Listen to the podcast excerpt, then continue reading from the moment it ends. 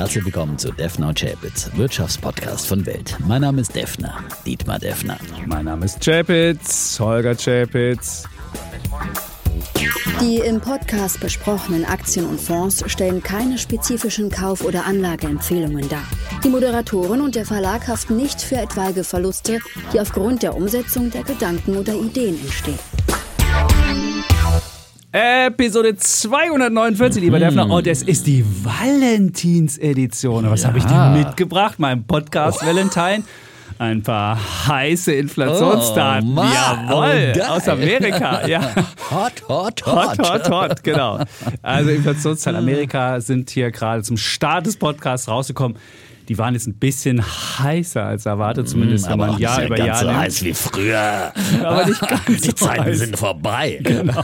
Der siebte Rückgang in Folge. Also das war schon mal was anderes. Du Das war schon mal hotter, da hast ja. du völlig recht. Das ist wahr. Und äh, ja, aber jetzt sitzen wir hier und ähm, ja, freuen und ich freue mich mit Ja, meinem, ja mit meinem Valentine. dann- ja. ich, soll, ich kann die Zahlen auch Ja, nochmal referieren, wenn du möchtest. Äh, für alle Menschen da draußen seien sie nochmal re äh, referiert. Also die ähm, Zahlen für Januar. 6,4 Prozent die Headline Inflation gegenüber Also die Vorjahr. normale Inflation. Genau, äh, das ist da, wo alles drin ist. im Vergleich zum Vorjahresmonat. Genau. Ja? So, und das ist von 6,5 runtergekommen, aber leicht über den 6,2, die erwartet worden waren. Mhm. Aber ich meine, wie gesagt, der siebte Rückgang in Folge Ja. und ähm, also der disinflationäre Prozess ist in Gang, vor allem natürlich aufgrund des Rückgangs der Energiepreise. Stimmt. Und dann haben wir aber Monat über Monat, wird ja auch immer geguckt.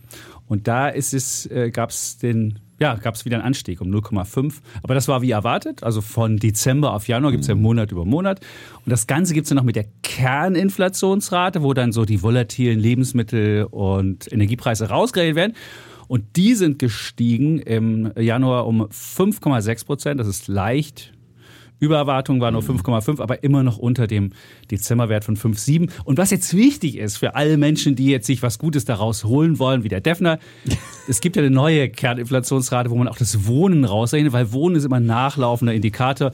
Und das, wenn man sich das anguckt, dann sieht es viel besser aus. Und dann ist alles Vielleicht gibt es ja irgendwann eine Inflation ohne Preisanstiege. Also man rechnet dann Genau. alles raus. Das ist, die, das ist der neue Trend, die Ja, Kern, Kern, Kern, Kern, so Kerninflation. Und das ist, raus, ja, das ist ja das dann, Schöne. äh, Dann kannst du als Notenbank dir irgendwann deine. Kerninflationsrate zusammenrechnen und dann hast du das. Ob das dann mit der Lebenswirklichkeit von uns miteinander zu tun hat oder nicht, das wissen wir nicht. Und, ähm, Aber die Märkte haben es jetzt in der ersten ähm, Reaktion, wir zeichnen jetzt quasi, wir haben extra auf diese Inflationsdaten gewartet, damit wir dann äh, auch auf dem aktuellsten Stand Ja. sind, wenn wir diesen Podcast aufzeichnen, einigermaßen aktuell, ne, weil das ja immer mit Verzögerungen, dass er rausgeht. Und die erste Reaktion ist auf jeden Fall nicht besonders negativ, obwohl, wie gesagt, die Erwartungen etwas verfehlt wurden und der DAX ist ein bisschen, zittert danach ein bisschen, war Zittert. vorher etwas deutlicher im Plus und ist jetzt aber immer noch im Plus mit 0,3 Prozent aktuell. Aber das kann natürlich dann nach Wall Street Eröffnung, wir haben jetzt gerade äh, Viertel vor drei und in der Dreiviertelstunde kann es ja dann wieder ein bisschen anders aussehen. aber es geht halt um die Kern, Kern, Kern, Kern, Kerninflation und das ist halt die, die aber ich glaube auch die so wichtig ist, dass dieser, ist. Der, der, Trend da ist, dass die Inflation insgesamt, die Headline ist quasi, die Inflation geht weiter zurück. Und äh, wenn es dann ein bisschen neben der äh, Schätzung ist, dann ist es auch nicht so tragisch. Und ich glaube, da ist der Trend ist intakt und glaube ich, dass das kommt einfach dann auch gut an, dass ähm, die Inflation zurückgeht. Ja? Genau. Insofern. Das ähm, ist dann letztendlich gut für die Fed und die ähm, Fed kann also jetzt bei ihrer, sagen wir mal, gemäßigten Erhöhungspolitik erstmal bleiben. Was heißt Ja. gemäßigt? Es wird ja noch Nee. erwartet. Das Hoch wird erwartet. Ich kann ja, auch das kann ich hier schnell schauen, was das Hoch in der, in der Fed Funds Rate ist. Das ist ja die Rate, die ist bei 5,1 Prozent jetzt. Also das ist immer die Terminal Rate, das ist die, wo die Fed dann den Höhepunkt bei der, bei dem, bei der Erhöhung hat und wo es dann wieder runtergeht. Und das ist jetzt erwartet für den ähm, 27., äh, 26. Juli, da ist eine FED-Sitzung und da wird genau diese Rate erwartet, knapp 5,2 Prozent. Und danach soll es wieder runtergehen. Es gibt, es gibt immer so Terminmärkte, die das preisen. Und äh, das sollte jetzt nicht, es wären, das würde jetzt entsprechend nochmal zwei Zinsanhebungen A 25 Basispunkte bedeuten. So, und das wäre jetzt kein Beinbruch. Ja, genau. Gut, du wolltest Ja. ja. Merken noch was sagen. Ja, also ich meine, von daher finde ich, das ist man da gut unterwegs. Und wir haben ja letzte Woche hier den äh, DAX schon auf einem 12-Monats-Hoch gehabt, ja, Mhm. und äh, sogar auf dem höchsten Stand seit vor Beginn des Ukraine-Krieges. Ja. Das Genau. muss man wirklich mal jetzt äh, auch zur Kenntnis nehmen. Äh, bei über 15.600 Punkten. Danach ging es wieder ein bisschen abwärts, aber also, es ist schon, wie gesagt, äh, der Aufwärtstrend ist intakt und äh, ja, und anscheinend kommen immer mehr, die die Rallye verpasst haben. Ich habe gehört, irgendwie äh, hier der Deutsche Bank Kapitalmarktstratege äußert sich jetzt auch positiv. äh, konstruktiv den, heißt das. Das heißt konstruktiv. Das heißt konstruktiv. und ist überrascht von den tollen Gewinnsteigerungen der DAX-Unternehmen und so weiter. Da war er ja. Ja. immer skeptisch und so weiter. Wie gesagt, die Deutsche Bank ja immer mit ihrem Jahresendziel 15.000 Punkte beim, beim DAX. Ja. Die Mhm. müssen ja jetzt auch irgendwann vielleicht wieder kaufen. Ja. Vielleicht erhöhen die ja dann auch mal ihr Kursziel. Ja. Ja, aber du musst sehen, die Märkte, also der DAX ist jetzt nicht wirklich günstig. Jetzt, wenn man jetzt mal guckt, was ist eingepreist, ich gucke immer, was ist eingepreist, um dann zu gucken, gibt es da positive Überraschungen. Eingepreist ist jetzt eine Gewinnschätzung, also eine Gewinnanstieg für dieses Jahr nochmal um ungefähr zwei bis fünf Prozent. Und dann wäre der DAX äh, mit, da werden die DAX-Konzerne mit dem 12,5-fachen bewertet. Und wenn man den Durchschnitt anguckt, ist es ungefähr ein KGV von 13,5. Da hat man noch ein ganz klein wenig Kursspielraum, wenn man zum Durchschnitt zurückgeht. Nur der Durchschnitt bringt nicht so viel, weil wenn man mal anguckt, den Durchschnitt zieht und dann mal guckt, wie der DAX sich wirklich bewegt hat, in der Regel war er entweder drunter lange oder drüber lange, aber mal, er hat selten, er hat selten den Durchschnitt gehabt. Das gab es mal zwischen glaub, 2013 bis 2015. Das war so ein, so ein langweiliger Markt, aber ansonsten ist es meistens entweder drüber oder drunter. Insofern sagt das nicht so viel aus. Ja. Aber wie gesagt, ähm, kann ja auch immer noch mal ein bisschen äh, Korrektur da wieder geben. Das ist ja auch keine Frage, nachdem wir so gut gelaufen sind äh, in so kurzer Zeit, äh, gerade seit Jahresbeginn. Und ähm, aber im Prinzip jetzt auch so Reaktionen wie heute oder sowas vor solchen Inflationsdaten zeigen ja, dass irgendwie doch ähm, es offenbar ein Kaufinteresse gibt. Ja. Ja. Werbung. Sie wollen sich mehr bewegen und gesünder leben, aber auch häufiger entspannen? Die App TK Coach unterstützt Sie dabei. Mit kurzen Übungen für die bewegte Pause. Oder den 8-Minuten-Workouts mit Olympiasieger Fabian Hambüchen. Finden Sie Ihre innere Mitte dank einer Runde Anti-Stress-Yoga. Oder mit vielen kurzen Atem- und Entspannungsübungen. Das alles und noch viel mehr in der App TK Coach. Jetzt einen Monat lang testen. Für TK-Versicherte kostenlos. Werbung Ende. Und heute haben wir aber was ganz Besonderes zum Valentinstag. Wir haben nämlich, jeder hat eine Aktie mitgebracht und für die wir da pitchen. Leider haben wir ja kein Live-Publikum, was dann sagen wird, wovon es mehr überzeugt ist. Also wir werden heute wirklich so richtig wie Oxford-Debating. Meine Aktie ist X, dann kommt der Defner, meine Aktie ist Y und dann werden wir gegeneinander kämpfen, welche Aktie die bessere ist. Und es geht, wollen wir schon sagen, in welche Richtung es geht? Ja, das kann man schon mal verraten. Dann sag du es. Ja, zwei Bankaktien. Zwei Bankaktien. Oh, ja, Aus Deutschland? Aus Deutschland? welche könnten das wohl welche sein? könnten das wohl sein? Ja, Genau. mal ein bisschen was anderes, ne? Also ne, äh, auch mal ein bisschen Ja. aus anderen Bereichen, die wir sonst immer besprechen. Und ähm, Stimmt, wir ja hätten nicht auch, immer nur AI sein. wir hätten auch hier, Google ja. gegen Microsoft machen können, aber das ist genau. so ausgelutscht, die Geschichte. Wer ist der Bessere? Nee, ich- hätte ja eigentlich gedacht, wir Wen hätten ja gewettet, wenn, genommen? wenn du auf Microsoft getippt, aber wir hatten ja vorher drüber gesprochen und Mhm. wir sind ja beide auf der Alphabet-Seite da. Also von daher ähm, Das stimmt, wobei- wir ja nicht diskutieren. Aber Ich- wobei schwankst du schon wieder? Ich weiß es nicht. Also ich, ich, ich schwanke immer hin und her, weil es ist ja so, dass durch äh, künstliche Intelligenz wird ja Suche insgesamt der Suchmarkt möglicherweise neu verteilt. Und entweder wird er neu verteilt, indem äh, Google, die ja jetzt einen Marktanteil von 93 Prozent haben, ein bisschen was abgeben müssen. Oder er wird, äh, er wird neu verteilt, dass die Suche viel teurer wird. Und dann muss halt Google viel mehr Geld dafür ausgeben für jede Suchabfrage. Und wenn ich eine ähm, Suchabfrage an die künstliche Intelligenz gebe, ist das ungefähr fünf bis sechsmal so teuer wie jetzt eine aktuelle Abfrage.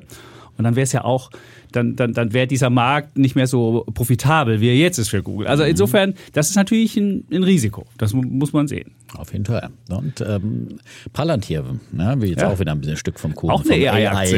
äh, Ja, Kuchen ja. abhaben. Haben ja bisher noch nicht so, weil ja die irgendwie kein AI im Namen haben, wurden ja noch nicht so hoch gechest.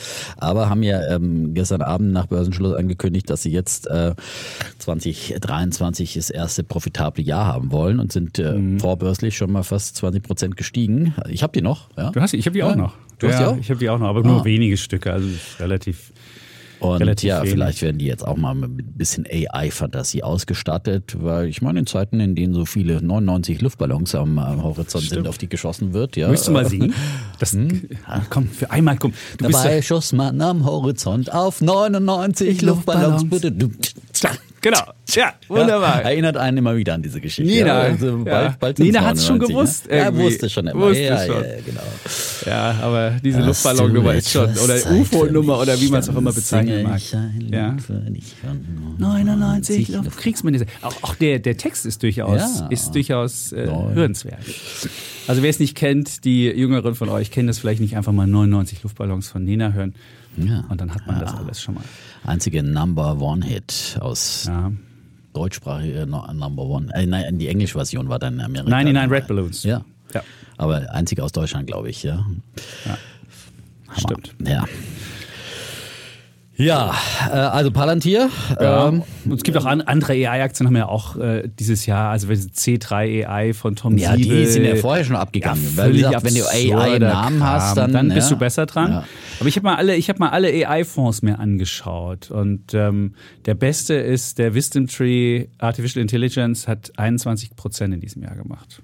Das ist der beste Mhm. in diesem Jahr. Und der schlechteste ist einer, der aber auch am risikoärmsten macht, nämlich der, man muss immer unterscheiden, wenn man jetzt die Artificial Intelligence äh, ETFs sich anschaut oder Fonds, gibt's halt welche, die suchen sich diese heißen äh, Reifendinger raus, also überall, wo AI drin steht oder ist auch Palantir drin oder solche.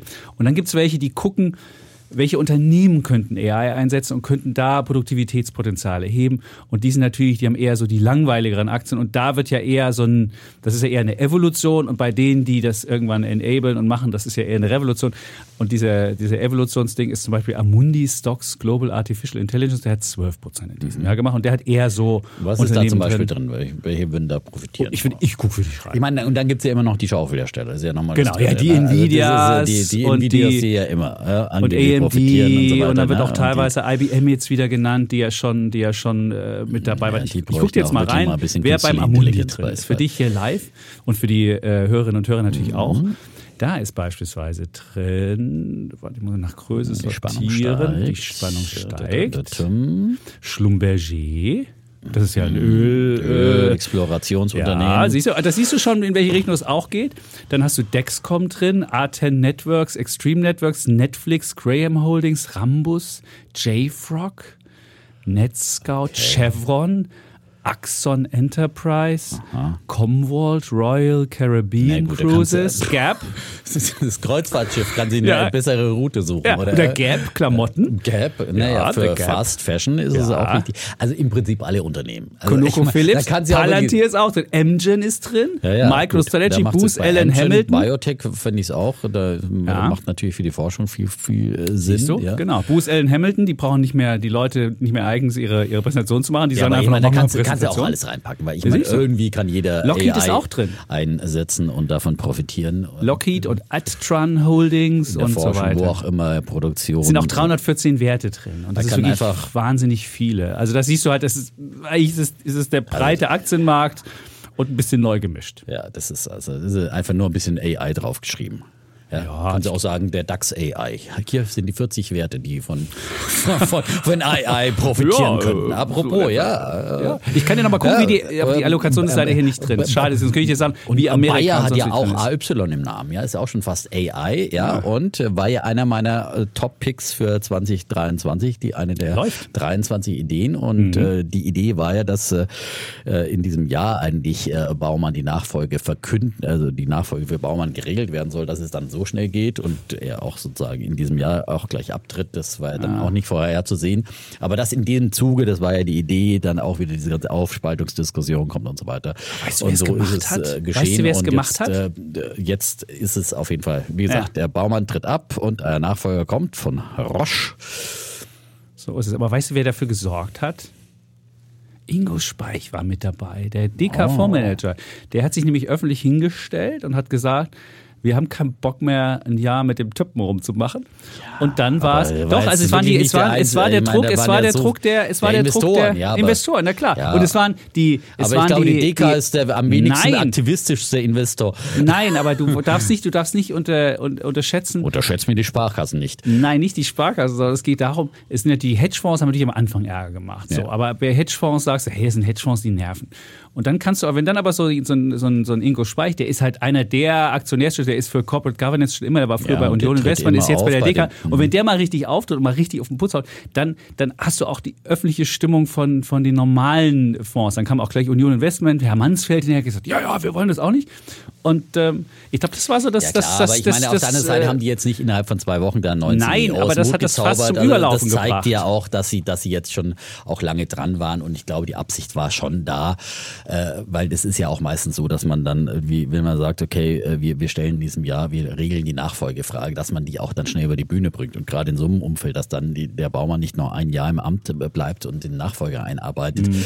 das ist dann auch klar und das ist ja auch meistens so. Aber bei Bayer wird noch eingearbeitet. Das war schon damals immer bei noch Herrn- Monat, gibt es noch eine Amtsübergabe. Es war früher war das so, musstest du, musstest du, glaube Marien, dieser Deckers oder wie er hieß, der auch von außen kam, also gerade die von außen, kommen, die stimmt, müssen ja. lange. Der musste, glaube ich, sechs Monate eingearbeitet werden. Der ist dann immer mitgelaufen und war dann Baumann so der. muss ja nicht eingehalten, der war Nee. ja vorher äh, CFO, also Finanzvorstand. der ist Hat ja- 35 Jahre im hat- Unternehmen ja, gewesen. krass, ja. Ja. Und selten, dass jemand von außen kommt wollte bei Bayern. beim Weltwirtschaftsgipfel wollte er mir auch kein Interview mehr geben, da wollte er sich auch nicht mehr öffentlich äußern. Da war schon sicherlich klar, dass Meinst der, du? Ja. Okay. Und da ist, hat er ja schon sein hippes äh, Sakko angehabt. So, Mhm. Und also passend zur Brille. Das war richtig, das war- muss man wirklich macht das sagen, sah sehr schick aus. Designerkarriere oder Ja. sowas, ja, immer im Zweit.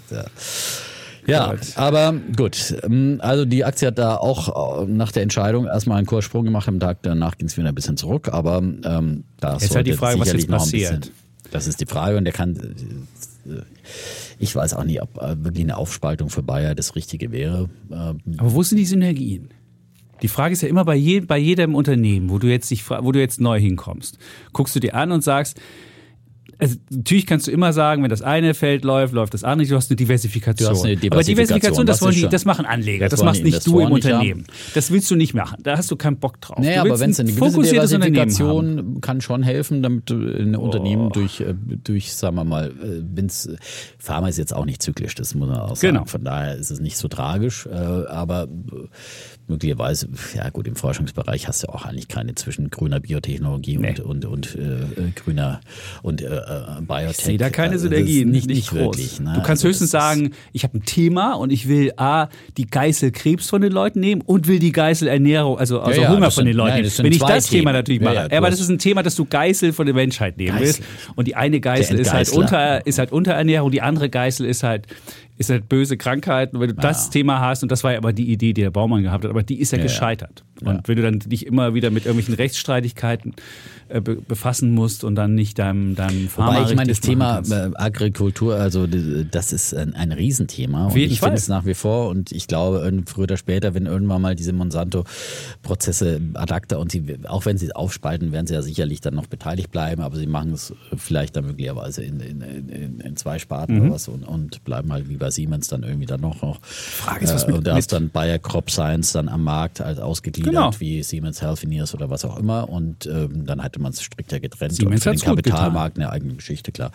Ähm, das äh, könnte man machen und der Chef kommt ja aus dem Pharmabereich, dann wird er sich vielleicht auf Pharma konzentrieren und Ist äh, aber Chemiker und könnte auch den anderen Bereich machen. Das ist das. Ja, du weißt nie, in welche Richtung. wird man sehen. Wird, man, wird sehen, man sehen. aber äh, ich glaube einfach, dass das jetzt einfach äh, die Bayer-Aktie doch noch auch weiteres Aufwärtspotenzial hat. Das äh, beginnt ja erst dann äh, wieder entdeckt zu werden. Und, Mhm. die die Einzelteile sind ja sind mehr wert. eigentlich, äh, wie gesagt, in diesen beiden Feldern bis auf diese ganzen lästigen Glyphosat-Prozesse äh, gut aufgestellt, ähm, Nee. auch im Pharmabereich. Pharma, es hat zu wenig in der Pipeline. Die sind Nee, nicht die richtig. haben Die schon nicht, einiges ja, dazu. aber nicht die, die, die Pipeline ist nicht so Techn- geil. äh, Vielleicht nicht ein unmittelbarer Pipeline, aber die Ja. haben sich auch ganz schön verstärkt, auch im Biotech-Bereich. Also da haben die auch schon Ja, interessante. Gut, müssen wir mal ein anderes Mal nochmal ganz genauer anschauen.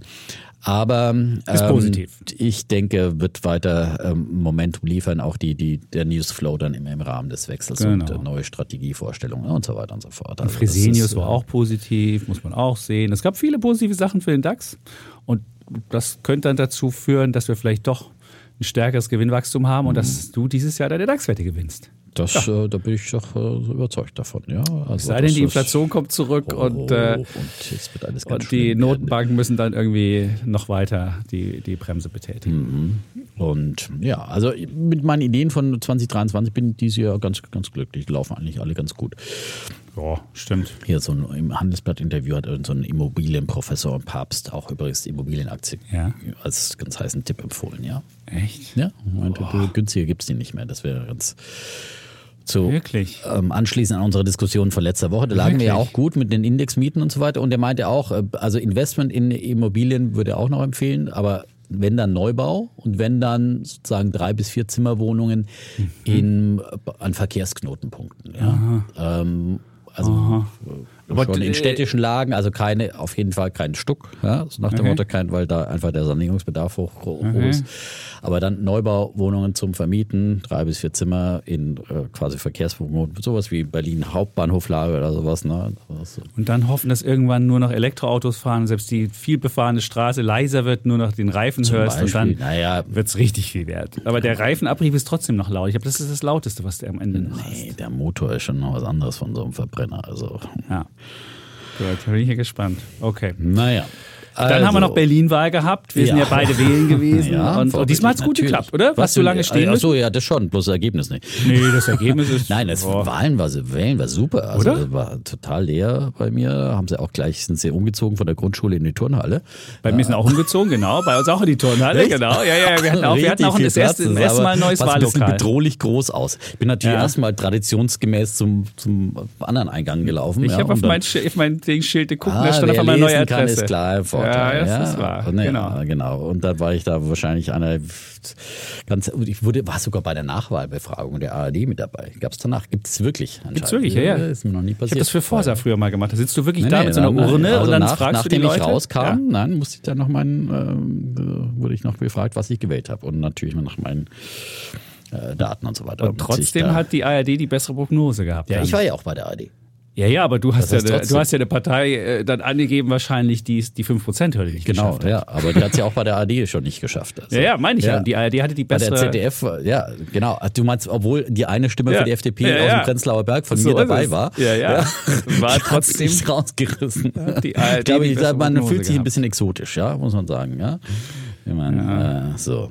Ähm, Und jetzt führt gut, die äh, jetzt SPD mit 105 Stimmen auf die Grünen. Und jetzt sagt Frau Giffey, also die 105 Stimmen, da bin ich mal die Bürgermeisterin Ja gut, hier. War ich ganz meine, klar. einer, wer die Nase vorne hat, die Nase vorne. 105 also, Stimmen. Ja, Alter. ja, was soll sie jetzt einen, einen Wechsel machen, was äh, auch schon gefordert wurde? Also ich meine, es war eine Abwahl von der guten Frau, herrlich. Nein, aber die Diskussion ist doch die, hat äh, äh, Rot-Rot-Grün noch eine Legitimation äh, zum Regieren? Und ich sage ja. Ich meine, all die, die jetzt so überrascht tun und auch die dieses Lager gewählt haben und dann sagen, ja, aber die können doch unmöglich, das ist doch Betrug am Wähler. Ich meine, ich finde, so funktioniert halt mal Demokratie und wer eine Mehrheit hat und vorher vorher eine klare Koalitionsaussage macht von allen Seiten, dass sie dieses Bündnis fortsetzen wollen und dann dafür eine Mehrheit kriegt, auch wenn sie die Mehrheit nicht mehr so groß ist, ja. Es wird ja nicht ein, ein Trend oder eine Dynamik gewählt, sondern es wird am Ende, was äh, unterm Strich äh, eine Mehrheit bilden kann, äh, äh, hat dann eine äh, demokratische Legitimation. Und das ist dann auch nicht anrüchig oder moralisch anrüchig, ist finde ich, diese, diese Diskussion immer oder unanständig oder was auch immer. Moralisch jetzt- Also das ist, wo, wo, wo ist dann der unter, wie viel Abstand ist dann der Anstandsabstand, frage ich mich, weil sie sagen, ja, 10 Prozent mehr, da muss doch der Wahlsieger jetzt das Regierungsbündnis äh, äh, äh, äh, anführen. Und äh, also ich meine zum Beispiel Umfrage bei RTL und NTV haben heute 65 Prozent gesagt, äh, dass die CDU aufgrund der Wahlergebnisse den Auftrag der Regierungsbildung habe. Ja, aber Okay. dann müssen sie halt auch dieses Lager wählen, ja und ist es. du kannst halt nicht irgendwie Rot-Rot-Grün wählen und dann überrascht sein, wenn sie dann doch die Wahl gewinnen. Und das finde ich halt immer so, Mhm. die Berliner, da wird die ganze Zeit gemotzt, gemeckert, alles läuft schief und am Ende wählen sie doch Rot-Rot-Grün. Und das, das verstehe ich aber nicht, ja. Und wenn ich da unzufrieden bin und dann hinterher wieder meckern, ja. Du meinst, das kommt zustande unter einer roten, unter einer Giffey als Bürgermeisterin glaube wegen schon. der 105 Stimmen gegenüber Ja. den Grünen? Das Ja. finde ich ja das Witzige. Naja, ob die ich Grünen mein- dann mitmachen, das ist halt die Frage. Ob, Ja, Aber die Grünen sind so links in Berlin, also die, die mit der CDU zusammen kann man sich nicht vorstellen. Ich kann mir Mhm. eher noch vorstellen, dass die SPD noch umschwenkt, äh, weil, weil sie sagen, okay, die Grünen stellen jetzt so hohe Forderungen Ja, nochmal. die- Äh, und da sie sagen, dann, dann könnt ihr uns mal, dann gehen wir äh, zur SPD. Das würde auch natürlich viel besser passen. Ja? Da könnte man schönes äh, innere Sicherheits, äh, die würden natürlich besser zusammen. Aber die Berliner Grünen, ich bin grundsätzlich grün-schwarz großer Fan, aber ich glaube, die Berliner Grünen sind einfach äh, so doch sehr, sehr links. Und ich meine, sind auch die SPD hat eine sehr linke Basis, ja, in Berlin. Und deswegen, ich glaube, werden halt alle wieder sagen, ja, hier unter unseren linken Freunden machen wir weiter so. Und dann, dann wird die, das Narrativ sein, ja, wir hatten ja auch äh, die Legislatur erst angefangen und konnten ja unsere ganz tollen Ziele nicht umsetzen. Und jetzt liefern wir und äh, wir Erst hatten wir kein Glück dann kam Pech dazu. Ja, genau und Wir so weiter und so fort. Wird, also da, da würde ich jede Wette drauf machen. Also du kannst gerne dagegen wetten, dann können wir das nochmal als Sonderwette mit aufnehmen. Du meinst eine Sonderwette? Was gegen was wetten? Das ja, jetzt- ich wette, dass Rot-Rot-Grün zustande kommt. Ja, würde ich auch denken. Ja, gut. Das ist jetzt Ja, keine, aber- das ist jetzt keine sehr visionäre Wette. Nein, das nicht, aber, aber so. und wie gesagt, äh, auch wenn ich eine andere Ge Region gewollt hätte, äh, ich finde es legitim und demokratisch legitimiert und äh, ja, gut. Ja. Ja. Haben wir das auch? Und dann haben wir noch einen Flop zu äh, ja, besprechen. das ist mein Bär, ja. mein Bulle war das letzte Woche. Mein Bulle, das ist mein, mein Bulle Ich hätte so- gewarnt sein sollen, ja. Ich hätte. Du hättest gewarnt Äh, sein Aber sollen. er hat ja nicht die, die Disco-Kugel aufgehängt. Aber, Nee, das, aber, nee, so, so optimistisch war ich ja nicht, aber ich dachte, dachte, es geht um den Börsengang von Ionos und ich dachte, wenn man mal den ersten großen Börsengang seit, ja, Seit 2000. Ja, Ja. stimmt, seit Porsche ist ja gar Ja, nicht so ja, lange her. also stimmt, so war ja Porsche. Gut, aber Den aber ersten- den das- ersten richtigen Börsengang, würde ich mal sagen, Porsche war ja ernst. Ja, gut, das war jetzt auch in, de, in dem Fall, Sonderfall, auch nur eine Teilausgliederung. eine Teilaussicht. also aber so- trotzdem würde ich ja denken, Naja, aber das war jetzt halt der erste Börsengang des Jahres. Und der Genau. war schon ein größerer auch wieder, ja, mit Signalwirkung. Und der ist Signal mal so richtig auf jeden Fall nach hinten los. Ja. nach hinten losgegangen, genau. Die, die Aktie hat nicht ein einziges Mal den Ausgabepreis von 18,50 wieder erreicht. Es gab noch nicht mal einen Beschwerdekommentar von Herrn Schäpitz mehr. Das ist, er hat auch so ein Nein. bisschen seine Hörner abgestoßen. Ja. Aber ich habe nochmal nachgekauft bei ich habe nochmal nachgekauft bei Das 16,30. macht's doch- ja, das aber das macht es nicht besser, muss ich gestehen. Nee, ich aber war nur günstiger. einfach, Aber Ja, den macht den Durchschnittskurs günstiger. verbilligen ein bisschen. Ja, jetzt aber, bist du aber schon wenigstens über den Nachkaufkurs. Ja, ich habe ja auch dann ähm, nämlich am ersten Tag ja, habe ich, hab ich gedacht, ich muss jetzt mal einen Stützungskauf tätigen, Das dann nicht, dass die Aktie mich. total ins Bodenlose fällt. Aber Ja. dann auch so ein bisschen zu früh bei 1802 habe ich da Ja. gekauft. Ich habe zweimal im Prinzip bei 1802 gekauft und habe jetzt äh, Okay. auch eben einige. Ich habe ja auch ähm, bei unserem Podcast gesagt, äh, gucke ich mir an äh, und äh, wenn es irgendwie günstig zu haben ist, greife ich zu. Und das fand ich durchaus. Ich meine, die war auch schon, die, die Spanne war bis 22 Euro, 22,50 22,50 gegen sogar. die, die Preisbildungsspanne. Und die hätte, wenn sie an einem besseren Börsentagen wäre, wäre für 22,50 gekommen und äh, hätte auch äh, Abnehmer gefunden. Und von daher äh, finde ich das, äh, ja, da wurde ja dann, ich, ich ja, hatte den, den Chef Weiß auch Und? im Hat der- Interview. hat einen ich finde, Eindruck nee, der ist jetzt nicht besonders charismatisch. Auch kommt im Fernsehen nicht so gut rüber, kann man sich nur anschauen bei der Welt. Da hast, du, Nein. hast du gleich wieder, wie? Du hast ihn erst im Fernsehen gehabt und hast dann noch nachgekauft? Oder hast Nee, du erst nachgekauft? gekauft. Aber hast ich du danach nochmal?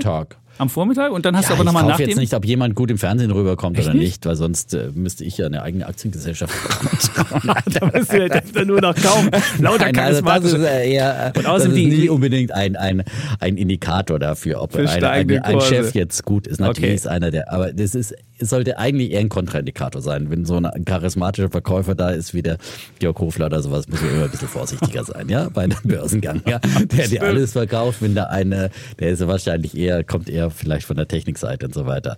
Also, ich, war okay, aber der meinte halt auch, er ist jetzt nicht panisch, wenn der, der, der, der Börsengang jetzt nicht ganz so äh, durch die Decke ist. Also macht der, ja, ja, er war, war sehr, bist- sehr. Du bist sein im ist- Minus und sagst so, alles nicht so schlimm. Dann denkst du so, was? Nein, der, der Chef sagt ja halt, ja gut, der, der, der Preis macht, äh, der, der Markt macht den Preis und ähm, war ganz demü- demütig und so weiter. Und er ist guter Dinge, dass sie eine Wachstumsstory Okay. da, da haben. Und äh, Ja, kann man sich nochmal anhören. Äh, man muss ja immer, habe ich gelernt, immer bei Google suchen. Nee, ja. nicht mehr jetzt. Was nicht ist- mehr? es Nein, ist- ich habe heute es nicht gefunden. Da ist jemand, da ist jemand, da ist jetzt jemand Ist jemand- rangegangen. Du hast ja, du hast ja in der vergangenen Woche hier bem- bemerkt, dass, dass bei Welt.de die Suche nicht so toll ist. Lag ja damit zusammen, wir hatten Mhm. früher eine Google-Suche und irgendwann hat Axel Springer investiert in eine Suchmaschine, die hieß Quant, glaube ich. Hat nichts Und mit- die hat sich jetzt nicht Die durchgesetzt aber am Markt. Die hat sich nicht am Markt durchgesetzt und war aber auch nicht so gut. Die hat man aber eingesetzt bei Welt. Und jetzt wird er wieder zurückgeswitcht zu Google. Sehr gut. Das aber, spricht, aber jetzt ist es noch nicht da. Ist noch nicht Also, da. Aber hat es- unser Podcast hat mal. Nein, es war nicht der Podcast, es war auch, wir hatten auch eine. Leser, wir hatten auch eine, der Tropfen auf wir hatten auch eine Leserumfrage und da haben wohl auch viele Menschen angemerkt, dass sie die Inhalte, die sie gerne lesen würden, dort in der Suche bei Welt nicht finden würden und das wird geändert. Ja, also ich habe es aber heute noch nicht gefunden. Also es wird aber. ja, es wird. Aber, Aber bis jetzt muss man noch. äh, Also man Defner- kann Defner und Jonas eingeben bei Jonas, Google. Site, Doppelpunkt Welt.de, da kommt man es hin geht, und geht ohne geht's. Also ich habe heute nur Site. Defner und Jonas eingegeben Und dann dann, habe ich das Interview gefunden. Es ist jetzt nicht in Interviewform, sondern die, die Antworten sind einzeln separiert mit Zwischenmoderation. Ja, weil ich äh, muss das vorher aufzeichnen und da kann ich dann immer nicht mein Interview mit, mit aufzeichnen, meine Fragen mit aufzeichnen, weil ich da bräuchte ja ein Studio zum Voraufzeichnen. Ja, wenn die Leute nicht genau in meiner Sendung Zeit haben, dann kann ich die immer vorher noch Der hat sich nicht Zeit für dich genommen, für deine Ja, aber nicht mehr um 12.45 Uhr. Was ist denn da los sind die dann schon am Feiern. Hat er schon Nein, das ist leider bei Börsengängen immer so, da sind die dann irgendwie zwei Stunden an der Börse eingeplant Stimmt, und die klingeln, wieder weg. das ja. kannst du kaufen bei der Deutschen Börse, kostet 60.000. Naja, das wird ja wohl im Das ist das Opening, dabei sein. Opening Ceremony, ja, Opening ich meine, Bell bei Ceremony Börsengang das. wird es ja wohl alles inklusive Das ist aber sein. das neue Geschäftsfeld der Deutschen Börse. Da machen die ganz viel Geld mit. Jetzt Dass du sonst auch klingeln kannst. dass du jetzt klingeln kannst. Also wenn du jetzt nehmen wir an, Mhm. du hast Firmenjubiläum, du steigst in den DAX auf, du machst irgendwie andere tolle Sachen und dann kannst du das buchen, kostet kannst du noch 60.000. dazu ein Hoch kaufen. Ja, kannst, aber kannst bei dann irgendwie auch, es gibt Catering dazu für ein paar Mitarbeiterinnen und Mitarbeiter, nicht zu Mhm. viele. Und die kriegen wir mit der Sicherheitsgeschichte, du kennst das ja mit deinen Börsenmoderatorinnen und Moderatoren, die du hast. Und dann kannst du das machen und kannst die Glocke läuten. Ist aber Mhm. ja, relativ teuer. Ja, ja, muss ja auch exklusiv sein, ja. Siehst du. So, aber beim Börsengang ist es natürlich Ebenpreis dabei. Ja, Würde ich alles All-Inclusive-Paket. Ja. Meinst du? Weiß ich nicht. Gut. Wir können ja mal an die Börse gehen. Dudes AG.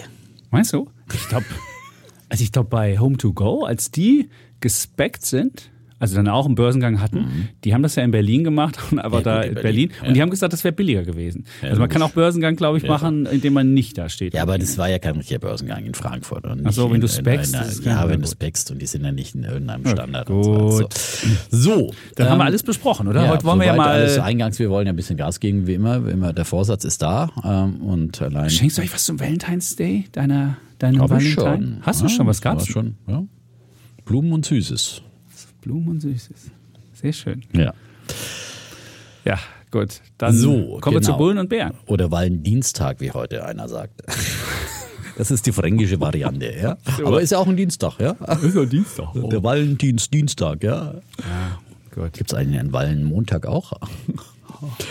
So, äh, du darfst auch, wir haben ja auch wieder Bullen und Bären mit dabei. Stimmt, ich würde, mit natürlich. meinem, ich würde mit meinem Bullen anfangen und ähm, mein Bulle bekommt eine Hedgefonds-Legende. Wow. Ja, und zwar George Soros. Eine George wirkliche Legende. Soros. Wir Eine wirkliche so oft Legende. in Davos getroffen dieses Jahr. Dieser war, er nicht da in Davos. Das Dieser war ist er ein- in München und wird da am Mittwoch oder Donnerstag. Donnerstag, glaube ich, in München auf der Sicherheitstagung da seine Rede halten. Der hat immer ganz gute Reden. Vor allem hat er immer rechtzeitig, guckt er schon nach vorn. Das hat er sehr gut gemacht.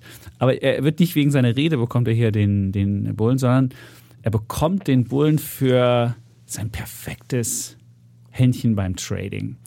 Und jetzt fragt ihr euch natürlich, woher weiß der Chapitz das? Ist der beim Soros irgendwie, kennt er den näher? Und dann können wir gleich wieder so Zufall, Fragezeichen. Bei Soros kann man immer Bei so Soros, Verschwörungsmythen. Da bist du ja- sofort ja, auf, der, aber hallo. auf der Liste der Bots hier. Ist ja. der vielleicht vom Soros äh, finanziert, der genau. Ho, ho. Fragezeichen. Ja, ja. Ist er nicht, sondern Chapitz nutzt. Chapitz hat auch schon kritische Fragen an den Soros gefällt, äh, gestellt, ja. in Davos, würde man sagen. Und ich habe auch mal einmal, ich war auch, wir haben auch mal interviewt im, im, im Adler. Aber du hast hier Mit auch in der, in der großen Runde äh, damals auch gefragt, also so kritisch über Social Media und so weiter hergezogen hat. Und dann hast du gesagt, Moment mal, warum haben Sie eigentlich Facebook-Aktien in Ihrem Depot? Und er hat sie Und verkauft er hat sie später. verkauft später, ja. Das war der Chapitz, ja. Da hat einer die Finger in die Wunde In die gelegt. Wunde gelegt, So, genau. aber jetzt. Jetzt kommen wir zu den aktuellen Tradings. Woher weiß ich das? Nicht, weil ich auf, seiner, auf, seinem, auf seinem Bekanntenkreis Verteiler stehe, sondern es gibt ja diese berühmten 13F-Files. Und zwar gibt die SEC vor, das ist die Börsenaufsicht, dass ähm, große Investoren, das sind solche, die mehr als 100 Millionen Dollar an Anlegergeldern verwalten und seien es auch nur die eigenen, die müssen einmal im Quartal ihre Depots offenlegen und haben dafür sechs Wochen Zeit. Und deswegen kann man immer nach dem Quartal, kann man sechs Wochen gucken. Hui, und jetzt ist halt wieder der Termin. Und so kam am Montagabend, sogar einen Tag vor der Deadline, Deadline ist nämlich ähm, Dienstagabend, also heute kommen die anderen alle, ähm, hat Sauer schon mal sein Depot offengelegt. Jetzt wissen wir zumindest, was zum Ende des vierten Quartals in seinem Depot liegt. Ob das jetzt immer noch so ist, kann man natürlich nicht sagen, aber man weiß zumindest, was hat er im, im vierten Quartal gemacht. Und was man da sieht, er hat wirklich bei Aktien zugegriffen, die danach gestiegen sind. Also er hat wirklich ein gutes Händchen gehabt. Beispielsweise, er hat bei Walt Disney hat er 66.000 Aktien zugekauft und die Aktien sind allein im Erst, sind allein seit Jahresanfang 24 Prozent gestiegen. Er hat bei Tesla hat er 42.000 Aktien zugekauft, 58 Prozent gestiegen. Er hat Alphabet aufgekauft, äh, zugekauft. Die sind jetzt immerhin 8% noch in diesem Jahr gestiegen. Er hat bei Booking ein bisschen zugegriffen, bei der CBOE. Er hat bei Spotify, hat er bei Spotify, also wer kauft denn Spotify? Oh. 11.000 Aktien, 55% hat die Aktie gemacht. Und Uber hat er auch gekauft. Wow. 44.000 und die Aktie hat 35 Prozent in diesem allem, Jahr ich meine, gemacht. So ein, so ein alter Mann und äh, so viel moderne Technologie, respektabel, ja, muss ich sagen. Das ja. stimmt. Er hat beispielsweise einen Carvana-Call gemacht. Carvana ist dieser Online-Gebrauchtwagenhändler, oh. wo die Aktie sich ja auch vervielfacht hat seit Jahresanfang. Auch da hat er einen richtigen Riecher gehabt. wirklich fast wann, pleite war. Aber das genau. ist die, oder, wann greift man dazu? Die meistgeschortete Aktie hat er. Eine der, genau. Das hat er wahrscheinlich ja, gesehen. Zeitweise die meistgeschortete, glaube ich. Er hat beispielsweise ähm, Peloton hatte Anleihen gekauft und auch die Anleihe ist, ist massiv gestiegen seit Jahresanfang. Er hat gekauft ähm, Digital Ocean, er hat Five, ah, ich auch, Five ja. Nine gekauft, er hat SoFi gekauft, so eine Personal Wahnsinn. Finance Sache, 46 Prozent gemacht. Er hat den, er hat sogar für Europa hat er gewählt, den Spider Euro Stocks hat er neu dazu gekauft, mhm. richtig großen Ding, 13 Prozent hat er gemacht seither. Er hat auf China gesetzt, das Ding hat er auch, also wo er immer gegen China wettet, das würde jetzt wieder die Frage äh, erlauben, Alter, was ist denn los? hier, wo du gegen China immer. Wettert, er nicht wettet, sondern er, er genau. wettert gegen er China. Er wettert gegen China. Politisch und warnt vor China. Genau. Und ähm, dann hat er aber trotzdem einen, einen iShares China Large Cap gekauft. Und dann hat er auch den Arc Innovation. Also der, jeder, wer Wahnsinn. kauft den Arc Innovation? Und seitdem hat er 28 Prozent gemacht, dieser Arc Innovation. Also ihr seht, er hat ganz viele Sachen. Er hat auch bei Krypto hat er teilweise oh. was gemacht. Er hat gegen Silvergate Capital 100.000 Short gegangen. Und Silvergate ist auch eine der Dinger, die ist auch gefallen. Die hat jetzt im Jahresanfang mal einen ganz kleinen nach oben gemacht, aber ist schon wieder runtergefallen. Er hat äh, 17 Millionen Anleihen von Block gekauft. Das ist ja diese, dieses, äh, diese, diese, ähm, waren früher Square, äh, die, die Bezahl-App und, Fintech, und, äh, genau. und die haben auch relativ viel mit Krypto zu genau. tun. Die hat, der hat Anleihen von Lyft gekauft, äh, die Anleihen, nicht die Aktien, auch da lag er richtig. Mhm. Die hat nämlich auch richtig kräftig ja, gut, Im Prinzip ist ja alles gestiegen jetzt in diesem. Äh, ja, man muss aber trotzdem, trotzdem muss man halt sagen, aber, wie er das gemacht hat. Oder beispielsweise mhm. bei, bei Affirm. Affirm ist ja dieser, dieser Pay, äh, dieser mhm. äh, äh, Kauf pay jetzt, later, ja. Buy Now, Pay Later, BNPL. Und da hat er die Aktie geschortet, ist die Anleihe long gegangen. Und genau das ist passiert. Also ich meine, er hat auch diese Konstruktion teilweise mhm. gemacht, wo es einfach gut funktioniert hat. Er ist bei Energiesa ausgestiegen, bei diesem Spider ähm, Energy, äh, der hat auch nur 2% gemacht in diesem Jahr. Er hat bei Zoom ist er rausgegangen, er hat, er hat irgendein so Animal Health verkauft, er hat, er hat, äh, Amazon hat er ein bisschen niedriger gewichtet, Rivian hat er hat er, hat er Positionen abgebaut. Da war ja ganz fett, das war ja genau. und, die ganz, und, da hat er aber relativ Position, viel verkauft ne? also und die hat verloren seither, die Rivian und auch das war richtig und Amazon ist, naja, da würde ich sagen, hätte auch drin bleiben können, die hat mit dem Markt mitgemacht. Und insofern finde ich, wenn man sich diese Sachen anguckt, das würde ich jedem raten, wenn man mal einfach sich anschaut, was haben Hedgefonds? Diese 13F-Filings kann jeder einsehen und die kann man sich einfach runterladen. Ja, oder auch andere. kann Warren sich die Buffett Listen, kann man ja auch Warren Buffett kommt, ja, kommt wahrscheinlich kommt heute Abend raus. Also ja. wirklich, der, der wartet immer, bis die, bis die Deadline wirklich da ist. Und dann kann man wirklich die Kannst Position du vielleicht sich noch sagen, angucken. wo man die findet? Ein Normalsterblicher, Man gibt einfach ein 13F-Files im Internet und dann, dann wird man da eine Seite finden. Und dann, dann, dann gibt es die. Also die muss auf irgendeiner SEC, Edgar, irgendwas, ich glaube Edgar heißt die, heißt die Dokumentenseite von der SEC und da findet man die. Und da hat jeder muss dann seine Sachen machen, auch, auch alle anderen Hedgefonds, Hedgefondsgrößen oder eben auch Warren Buffett und andere. Da kann man sich das anschauen. Und das ist immer ganz hilfreich, man muss ja nicht das nachmachen, zumal es ja auch sechs Wochen verzögert ist, aber einfach mal zu sehen, was machen die, wie machen die das, das kann ganz sinnvoll sein und deswegen würde ich sagen, also ich habe es hab mit großem Gewinn mir angeguckt, wie er den Soros, fand es faszinierend, wie aktiv der ist und wie viel der dreht. Mhm.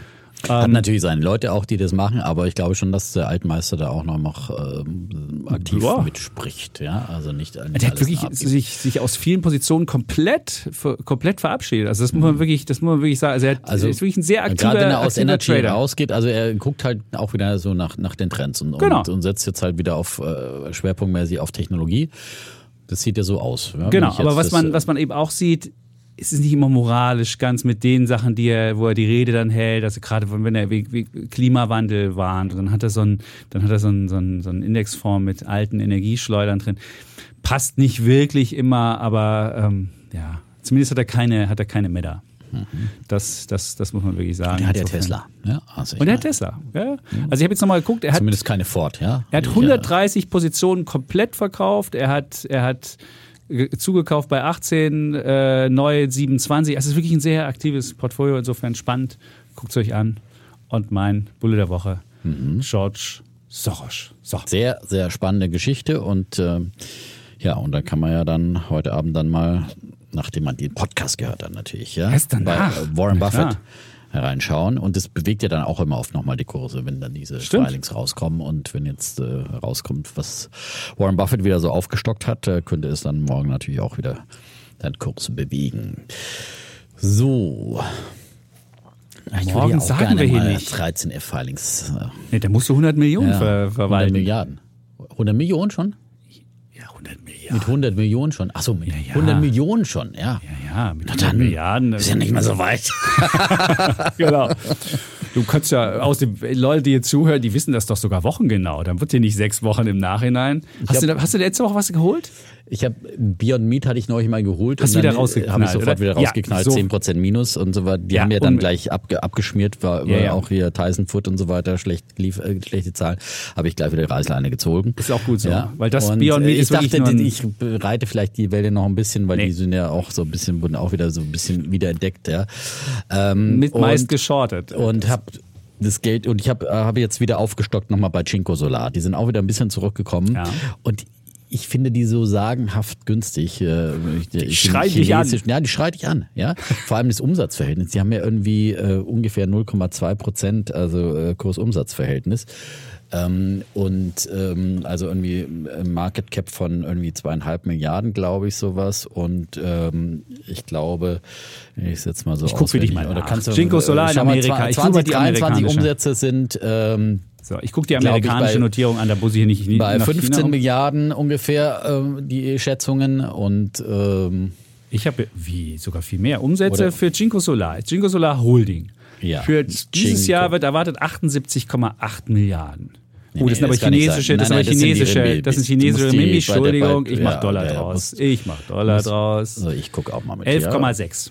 11,6 wird dieses Jahr Für erwartet. dieses Jahr, genau. Und das wäre ein Anstieg um 83 Prozent. Genau. Das wäre ganz okay. Und äh, die, die äh, aktuelle Marktkapitalisierung ist 2,7 Milliarden Dollar. Ja, ja aber die haben relativ viel hohe Schulden. Der Enterprise Value ist boah, 10, oh, warum haben die denn so viel Schulden? 8,2 Milliarden Schulden? Alter, was ist denn da? Und warum haben die einen negativen Cashflow? Free Cashflow minus 3,3 Milliarden? Was, was das kann die aber mit, die haben ja ihre Tochter die? da ausgegliedert. Das kann vielleicht damit zu, zu, tun haben, dass das eine bei der Holding ist und das andere. An, an sich haben die ähm, ein sehr niedriges für nächstes Jahr Kursgewinnverhältnis von. Mag ja sein, aber die Cashflow, das ist die Größe, die ich mir angucke. Nicht, dass sie hier ein ganzes Lager voller, voller Solarpaneele haben und das nicht verkauft haben und dann haben sie ein Liquiditätsproblem gehen. Aber es sieht man, oh, die Verschuldung sieht also, auch nicht gut aus. Aber, KGV 7,6 Prozent, äh, 7,6 nicht Prozent, ja. sondern einfach 7,6 okay. äh, im nächsten Jahr und äh, Umsätze im Hast du dir jetzt geschaut? Oder Umsatz habe ich doch gerade geguckt, jetzt habe ich schon wieder weggemacht. Für, hier ne, für 2023. Für 2023, sage ich dir auch, wird dann erwartet 15,3. Das wäre dann nochmal ein Anstieg um 31,5. Und dann soll auch ein positiver Cashflow wieder drin sein von 506 Millionen.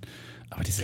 Ja, vielleicht, wie gesagt, die haben ja da eine operative Tochter. Vielleicht hängt es damit zusammen, kann ich dir nicht genau sagen. Teure Tochter, wenn ich mal sagen.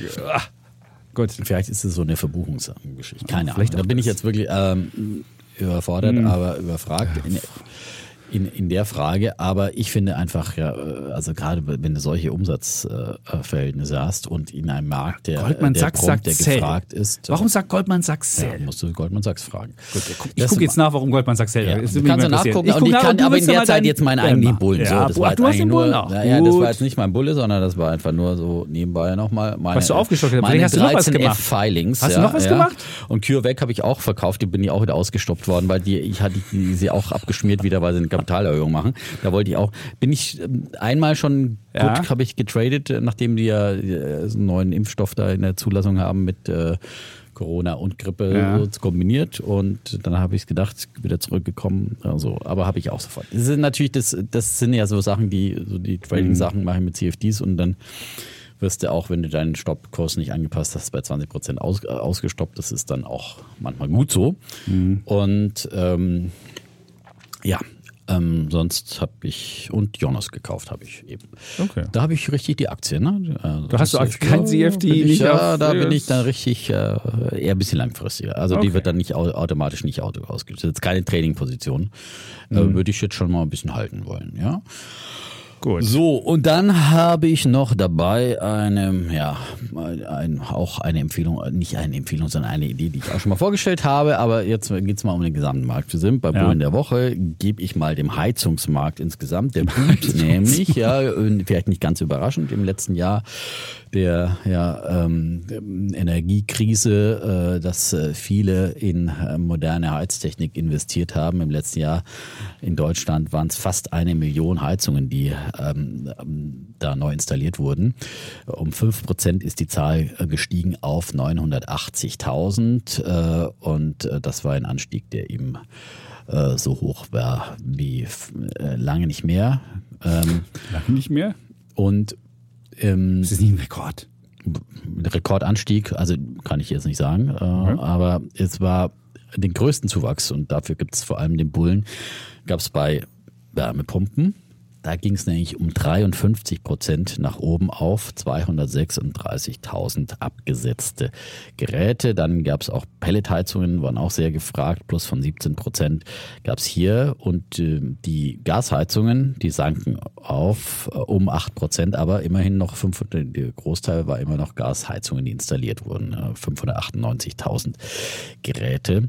Und immerhin keine Kalk- 870.000 äh, Heizungen haben äh, bestehende Anlagen ersetzt, sagt äh, eben der, der Heizungsindustrieverband. ja. Ähm, und dadurch würden immerhin neun- 1,9 bis 2,3 Millionen Tonnen Kohlendioxid eingespart. Ähm, und ähm, muss aber insgesamt sagen, dass äh, Deutschland dann beim Thema Heizung äh, immer noch äh, doch hinterherhinkt. Äh, fast jedes zweite Eigenheim heizt noch mit Gas und äh, weitere knapp 25 Prozent heizen noch mit Öl und Wärmepumpen. Habe jetzt keine genaue Verbreitungszahl da, sind aber auch immer noch eben äh, ja in der Minderheit, auch wenn jetzt hier kräftig aufgeholt wird. Und in Schweden zum Beispiel, da ist es ganz anders. Da haben 60 Prozent der Haushalte haben da schon Wärmepumpen. Haben die Hat vielleicht eine andere hat mich Wohnungsstruktur? Möglicherweise, vielleicht. Würde ich vermuten. Also aber ich hab- auf der anderen Seite, wo es Ich so wüsste nicht, wo ich meine in Schweden, Wärmepumpe hinstellen sollte. Naja, Gib mir. Heizungskeller. Du, du hast ja eine spezielle, sehr spezielle Struktur. Ein aufgestocktes Dach Ja. hat halt keinen Heizungskeller, ja, das muss man schon sagen. Aber in der Regel hast du ja einen Heizungskeller, da kannst du schon eine Wärmepumpe bereitstellen. Ja, also das, Aber für oder- viele oder Altbauten noch- bringt die nicht genug Energie. ja, für Altbauten ist es manchmal ein Problem, weil sie nicht diese, diese Hitze herbringen und man Ja. Mhm. eigentlich gut isolieren müsste und so weiter und so fort. Ähm, aber ähm, für äh, viele auf der anderen Seite äh, würde sie Sinn machen, vor allem für halt besser ähm, isolierte ähm, und eher neuer gebaute Wohnungen. Und wie gesagt, in Schweden sind es immerhin 60 Prozent und da gibt es auch nicht nur Neubauwohnungen. Ähm, und ähm, und aus Schweden kommt eben auch eine, ein Allzeit, eine, eine, alte Idee, die ich hier schon mal vorgestellt habe. Äh, Das ist die Niebe, die hat prompt auch gestern, äh, ich weiß nicht, ob es an den deutschen Heizungszahlen lag, einen Riesensprung gemacht um fast sieben Prozent. Und ähm, sie sind eben hier sehr aktiv, sind grundsätzlich äh, Hersteller von Heiztechnik, aber ein Großteil ihres Umsatzes, Umsatzes wird mit Wärmepumpen erzielt, haben aber auch äh, andere Klimaanlagen, Warmwasserbereitung und dergleichen und äh, Komponenten für die Industrie und Heizöfen im Portfolio und sind wohl auch sehr innovativ ähm, bei ihrer Produktentwicklung, also haben bei ihren Wärmepumpen eine sogenannte Jahresarbeitszahl von über fünf, was am oberen Ende des Leistungsspektrums liegt, heißt es mhm. hier in dieser Meldung, die ich habe. Also ich kann jetzt diese nicht einordnen, wer sich nicht mehr mit beschäftigt, äh, äh, weiß das. Also das heißt, äh, spricht für eine Energieeinsparung von circa 80 Prozent diese äh, Leist dieser Jahresarbeitszahl, wo immer für, für die steht. So und ähm, die haben auch ähm, immer stetig äh, ihr gesteigert ähm, ihr Volumen. Seit äh, 1997 sind die an die Börse gegangen, seitdem den Umsatz äh, mit durchschnittlich 17 Prozent pro Jahr gesteigert. Und äh, der Chef des Janssen, der Herr Lindquist und Großaktionär ist er auch, er will den Umsatz im Schnitt äh, auch in den nächsten Jahren um 20 Prozent pro Jahr steigern und zur Hälfte organisch, hat aber auch immer wieder viel zugekauft, äh, Übernahmen in Europa und Nordamerika getätigt und ähm, auf diesen Märkten natürlich dann auch äh, wachsen. Die angespannte Lieferkettensituation, die soll sich allmählich entspannen. Das hilft natürlich dann einem solchen Hersteller und wir sehen dann eben, dass eben in Deutschland viel Nachholbedarf ist. Ähm, wie gesagt, es geht ja zum einen natürlich um, um, die Energiekrise, sich hier unabhängiger zu machen. Das haben im letzten Jahr viele Leute entdeckt äh, und äh, wollen deshalb weg, äh, dann eben auch von fossiler Energie. Und auf der anderen Seite geht es natürlich um CO2-Einsparungen und äh, es wird ja politisch, äh, in diesem Jahr ist ja das letzte Jahr, wo man überhaupt noch ähm, neue Gasheizungen, glaube ich, einbauen darf. Also da tut sich viel. Und natürlich auch von der Förderung her, Technologie spielt auch eine wichtige Rolle beim Repower EU-Plan. Und ähm, weil es natürlich gerade im äh, Gebäudebereich und bei der Warmwasseraufbereitung äh, fallen sie, äh, 30 Prozent aller CO2-Emissionen an. Und deswegen äh, muss man hier viel tun. Und deswegen ist Niebe äh, eine Idee, wie man bei dieser Geschichte mit dabei sein kann. Es gibt ja da eigentlich keine börsennotierten deutschen Hersteller, Buderus und dergleichen. Vielmann, Fiesmann, Fiesmann heißen die, ja? Fiesmann, die, ja. Die äh, Heizungshersteller sind ja nicht äh, börsennotiert. Und, und Centrotech äh, ist weg. Genau. Die hatten ja die Wolf. So ist es. Ähm, die Aktie ist ja schon ähm, einigermaßen ambitioniert bewertet. Äh, 2023er KGV von ungefähr 50, äh, ist etwas zurückgekommen auch. Ja, das ist natürlich ja. für so einen Hardwarehersteller nicht, nicht, nicht so ganz ohne. Ähm, aber die Aktie ist jetzt wieder auch wieder ein bisschen im Aufwärtstrend. Ich will trotzdem die aktuell habe ich die nicht im, im, im, Portfolio. Ich hatte die immer zeitlang, war aber auch schon äh, schon höher notiert und, äh, und das, gestern war es jetzt bei äh, Hast du sie in, Ich habe sie in schwedischen, schwedischen Kronen. 115 sind sie aktuell in ja. schwedischen Kronen und Analysten sehen ein Potenzial von minus drei Prozent zum durchschnittlichen Kurs. Also genau. nicht wirklich viel. Es hat immer das Problem, dass du halt Kältetechnik, das muss halt, es hat halt keine tollen keine tolle Fantasie, aber wenn halt wirklich so ein, so ein, so ein großer Wandel kommt, vielleicht kapieren das die Analysten nicht. Ich weiß es nicht. Aber zumindest Analysten sehen wenig Potenzial. Es gibt irgendwie vier kaufen, sieben halten, naja, drei verkaufen. kommen ja meistens auch mal eine, hinterher, eine ja. Wende hinterher und, und, eine Entwicklung hinterher. Die müssen dann auch immer wieder ihre, ihre Ziele dann erstmal anpassen. Und ich glaube, der Trend also ist intakt, weil das ist ein Markt, der in den nächsten äh, Jahrzehnten sicherlich äh, bedient werden muss, äh, weil wie gesagt dann viele, viele dann erst umgerüstet werden. Und ähm, das ist jetzt auch nicht so sicherlich so eine ganz leichte Technik. Also, ähm, und ähm, natürlich der Flaschenhals sind dann die Installateure, ja. Mhm. Also weniger der Hersteller und seine Lieferkettenprobleme, sondern eher der Heizungsinstallateur vor Ort. Äh, da ist ja immer noch äh, Mangel angesagt und das wird sicherlich auch noch so bleiben. Aber ich denke mal, dass äh, da schon auf jeden Fall ein Potenzial da ist. Da kann man sicherlich wieder ein bisschen warten, ob die Aktie wieder ein bisschen zurückkommt und ähm, ja, sich die mal anschauen bei Interesse. Mir hat ja mal ein Hörer geschrieben, Technotrans. Das ist ein alter neuer Marktwert. Die hätten industrielle Wärmepumpen. Aber die würden es nicht so nennen und weil sie es nicht so nennen, weil sie so konservative Schwaben wären, deswegen wäre die Aktie so niedrig bewertet. Also guckt euch die einfach mal an. Ich habe mir da mal angeguckt, die Aktie, habe es nicht kapiert, wo jetzt das Wärmepumpengeschäft genau ist und was da jetzt die Fantasie ist. Aber das wäre auch noch, vielleicht noch eine Wärmepumpenaktie aus Deutschland, weil es gibt ja so wenige Wärmepumpenaktien. Mhm. Und die meisten verstecken sie in so großen Industriekonglomeraten. Es gibt ja beispielsweise in Amerika gibt es welche, in, aus Japan kommen so, es ist halt so Kältetechnikunternehmen und äh, ja, schwierig da was zu finden. Aber vielleicht ist ja Technotrans was. Guckt euch an. Ähm, und da sehen die Analysten Kurspotenzial von 12 Prozent, aber auch nicht wirklich. Die Aktie ist so seitwärts die ganze Zeit gelaufen. Werbung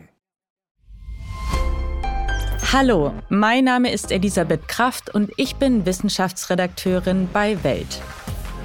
Im Podcast Aha, 10 Minuten Alltagswissen, beantworten wir Alltagsfragen aus dem Bereich der Wissenschaft. Was passiert im Hirn, wenn wir altern? Können wir zu lange schlafen und gibt es den Post-Holiday Blues wirklich? Um diese Fragen zu beantworten, sprechen wir mit Expertinnen und Experten, die uns helfen, die Welt noch besser zu verstehen. Immer dienstags und donnerstags bei Welt und überall, wo es Podcasts gibt. Werbung Ende. Gut, haben wir noch eine Idee? Ohne Gewehr, ich hab's. hab's Ohne Gewehr ist sowieso alles bei uns. So ne? Und ähm, dann komme ich schon mal zu meinem Bären, oder? Damit wir hier gleich Damit zu unserem. wir vorankommen, unserem, ja, genau. Wir vorankommen So hier. Mein ja. Bär ist relativ schnell erzählt. äh, Eine Aktie, die ich ja noch nie mochte. Zugeben, vielleicht hat die ja Potenzial. Man sollte ja nie ideologisch Aktien betrachten. Bei der tue ich das. Meine Bär der Woche ist Delivery Hero. Die haben ja in der vergangenen Woche Zahlen gehabt, die nicht so gut ankamen, ist die Aktie ja gleich runtergegangen. Und jetzt haben sie aber per Zufall, also oder, oder heißt Zufall, völlig überraschend für viele, ähm, eine, eine große Wandelanleihe begeben. Und jetzt dachte ich mir, ähm, man könnte dann auch mal anhand von Delivery Hero mal erklären, was eine Wandelanleihe ist, wie das funktioniert und äh, was, was die Vor- und Nachteile dieser Aktion von Delivery Hero ist. Was der Nachteil ist ähm, von Delivery Hero, ich dachte immer, die würden jetzt profitabel werden, würden demnächst einen Monster Cashflow verdienen und sonst wie. Dann frage ich mich, warum müssen sie eine Wandelanleihe begeben, ähm, die über, über eine Milliarde wie, äh, wie ist die ganze strukturiert worden? Also die Wandelanleihe ist, ist halt so ein, so ein, so ein Twitter-Ding zwischen einer Anleihe und man hat dann immer so ein, so ein Wandelrecht in die Aktie. Und da wird meistens ein, ein Wandelpreis äh, festge festgelegt. Der liegt meist je nach Laufzeit zwischen 20 und 40 Prozent über dem aktuellen Kurs. Und dann äh, ist, das, ist das Gute für, das, für, das, für, den, für, den, für den Käufer der Anleihe, wenn die Aktie gut läuft, dann bekommt er A für die Anleihe einen gewissen Coupon, also eine gewisse Verzinsung. Und dann gibt es die Fantasie noch, dass man am Ende das Ding noch in die, in die, in die Aktie ähm, umwandeln kann und dann noch einen, noch einen Kursgewinn von der Aktie macht. So, das, sind die, das, ist, das, ist, das ist die Fantasie der ganzen Geschichte. Ähm, und, und Delivery Hero hat über die letzten Jahre immer diese Wandelanleihen ausgegeben. Also die haben immer, die haben immer, ähm, die haben nicht irgendwie normale Anleihen aufgelegt, sondern die haben immer Wandelanleihen gemacht, haben damit sich das Geld beschafft, was sie dann bei ihrem Geschäft verbrannt haben. So. Und jetzt wollen sie halt, äh, jetzt wird die nächste Wandelanleihe halt fällig äh, 2024. Und da war der Wandelkurs bei 98 Euro. Und wenn man die Aktie kennt, wird man feststellen, das wird keiner wandeln. Und das Problem ist dann, wenn die Leute nicht wandeln die Aktie, weil die Aktie zu niedrig steht, muss man den Leuten das Geld zurückgeben. Das ist natürlich für ein Unternehmen doof. Man findet es immer schöner, wenn dann äh, die Aktie gut gelaufen ist während der Laufzeit und man dann in die Aktie wandelt, muss man das Geld nicht zurückgeben und hat es dann in Eigenkapital gewandelt. So, aber das funktioniert natürlich nicht bei der 2024 am 23.01. Äh, fälligen äh, Sache, weil eben die, der, der aktuelle Kurs müsste die Aktie noch 113 Prozent steigen, damit man diese, diesen Wandelkauf macht. Und jetzt haben sie halt überlegt, okay, wir wollen versuchen, diese Wandanleihe ähm, schon mal vorzeitig abzulösen mit diesem neuen Ding, die, die sie jetzt rausgeben. Und sie wollen dann noch, weil sie ganz viele Wandanleihen draußen haben, die 2025er Wandanleihe, da wollen sie auch noch 250 Millionen vorzeitig zurückkaufen. Das Schöne ist, wenn du was vorzeitig zurückkaufst, derzeit sind die Wandelanleihen, notieren alle unter 100 Prozent. Insofern kriegt man da noch einen gewissen Schnapper. Also man kauft da, äh, man kauft da Schulden zurück und kriegt noch einen Discount eingeräumt. Das ist das Positive. Das Negative ist mit der neuen Wandelanleihe, die sie begeben, die jetzt bis 2030 fällig ist, also die eine Milliarde schwer ist. Da musst du halt A, einen höheren Coupon drauf, draufschreiben, kostet 3,25 Prozent ähm, Verzinsung. Und der Kurs ist natürlich jetzt, der Wandlungspreis ist bei 57,75, ungefähr 40 Prozent über dem aktuellen Kurs. So, das sind die, die aktuellen Sachen. Die alte Wandleranleihe von 2000, also die sie gemacht hatten, hatte nur ein, ähm, hatte nur einen Coupon von 0,25 und die andere von 2025 auslaufend hatte nur 0,87. Also mit diesem, mit diesem Projekt hast du halt automatisch höheren, höheren Zinsaufwand, der, weil man jetzt ja halt eine, eine mehr, mehr Coupon draufschreiben muss. Das ist natürlich negativ. 28 Millionen Euro höherer Zinsaufwand, der kommt. Und jetzt muss man natürlich gucken bei Delivery Hero, was wären noch für Wandelanleihen fällig. Es wird dann noch eine fällig 2026, 27, 28 und 29.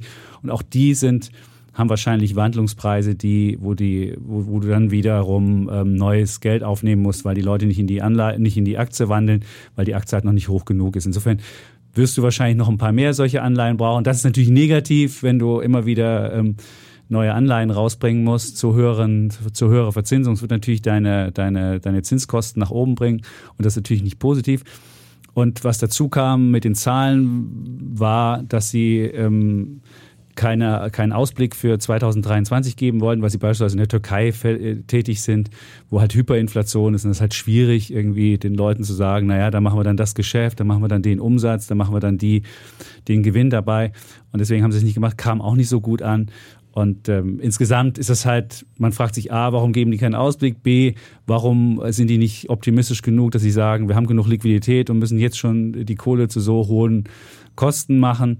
Und das ist halt alles eher, ja, würde ich mal sagen, hm, ja, ich, negativ wäre zu viel, zu viel gesagt. Die Wanderlei, die sie jetzt rausgebracht haben, da kamen ganz viele Leute und haben sofort die gekauft, weil die halt mit 3, wo kriegt man schon im, im Leben 3,25 Prozent Verzinsung und hat auch noch Möglichkeit, dass sie irgendwann vielleicht die Aktie von Delivery Hero doch mal anspringt und sie irgendwann bei 60 notiert und man noch einen kleinen Aktiengewinn mitmacht. Also insofern, die, die äh, Fantasie hat man ja auch noch dabei und das hat halt positiv geklappt, aber das Negative ist halt, dass man sich fragt, warum machen sie es halt jetzt? Wo du ja denken könntest, wenn meine Aktie noch weiterläuft, dann kann ich günstigere Konditionen vielleicht in einem halben Jahr kriegen und muss nicht ein Jahr, bevor überhaupt diese anderen Anleihen fällig werden, das machen, das fand ich halt negativ. Und deswegen ist es mein Bär der Woche. Ist jetzt kein Überzeugungsbär. Ich würde nicht sagen, ich würde die Aktie jetzt short gehen und denke, dass die Aktie fällt, aber ja, ich, die, die hängt immer so zwischen 30 und 50, schwankt sie hin und her und ähm, viel mehr Potenzial würde ich auch nicht naja, beimessen. Bei 20 war sie ja schon. Und da haben auch wir ja auch 20. schon ähm, ähm, auch aber Wetten gehabt. Trotzdem, ähm, ich hatte dir mal ein bisschen getradet und habe dir auch wieder zu früh dann verkauft. Ja. ja. Aber, Ging bis 50 ja relativ früh da bei, unter, also bei, bei 24 sowas eingestiegen oder sowas. Aber vielleicht irgendwie 2025 Sanford sollen die Gewinne Bernstein machen. sagt heute 80 Euro. Ja, die sagen 80 Euro. Ja, ich weiß. Die sind alle Analysten sind alle optimistisch für das Ding. Ich weiß. Die sollen. Ja, aber wenn die wirklich mal jetzt in die in Richtung Gewinnzone kommen, dann ist da glaube ich schon. Die sollen 2025 zum ersten Mal zum ersten Mal richtig Gewinn machen also auch netto, also Gewinn pro Aktie. Und Free Cashflow soll das erste Mal 2024 geben. Und dann wird man halt sehen, ob man mit so einem Geschäftsmodell mhm. Essen ausfahren, beziehungsweise in, in der Türkei haben sie beispielsweise auch äh, so, so Lebensmittel und, und solche Sachen, also so wie Gorillas, das Geschäftsmodell. Vielleicht wird es ja wirklich mal ein profitables Geschäftsmodell. Ich bin mal gespannt. Bisher haben sie es noch nicht bewiesen. Sie haben, was sie bewiesen haben, ist, dass sie weniger Verluste machen. Das haben sie schon gemacht. Sie haben auf, mehr auf Kosten geachtet, aber dass sie wirklich profitabel sind und das auch nach, nach allen äh, möglichen Kosten und, und, und Aktienoptionen und was es da alles gibt, das haben sie auch noch nicht bewiesen. Das wird 2025 erwartet. Da bin ich mhm. gespannt. Und nächstes Jahr, wie gesagt, 2024 soll schon mal ein positiver Cashflow rauskommen. Aber trotzdem, ich bin da pessimistisch und deswegen ist es mein Bär. Der war auch jetzt kein wirklich überzeugter Bär, aber halt pessimistisch. So. Ja. So, dann machen wir weiter mit meinem Bär der Woche. Das ist ein, ich habe dir heute geschrieben, ein inverser Bär, ne? Ja. Weil ich finde ich ja auch nicht immer so viele Bären, über die ich mich so richtig aufregen kann. Deswegen geht es jetzt um die Kursreaktion auf eine äh, ja, Nachrichten, die für mich jetzt vielleicht ein bisschen übertrieben negativ aufgenommen worden sind. Ähm, und äh, es geht um Vulkan Energy, die hatte ich auch schon öfters hier vorgestellt.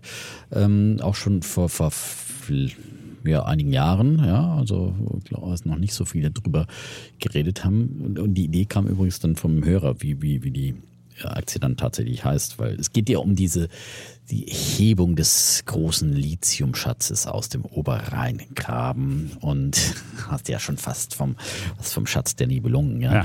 ja. Ähm, und ähm, Vulcan Energy äh, ist da dran ähm, und mit einer ja, innovativen Methode wollen die aus dem Thermalwasser äh, des Oberrheingrabens das äh, Lithium rausholen und ähm, mit dem mit der heißen mit dem heißen Thermalwasser äh, sozusagen auch noch Energie erzeugen, sodass die Produktion dieses Lithiums dann äh, CO2-frei ist. Und das ist natürlich eine super Geschichte auf jeden Fall.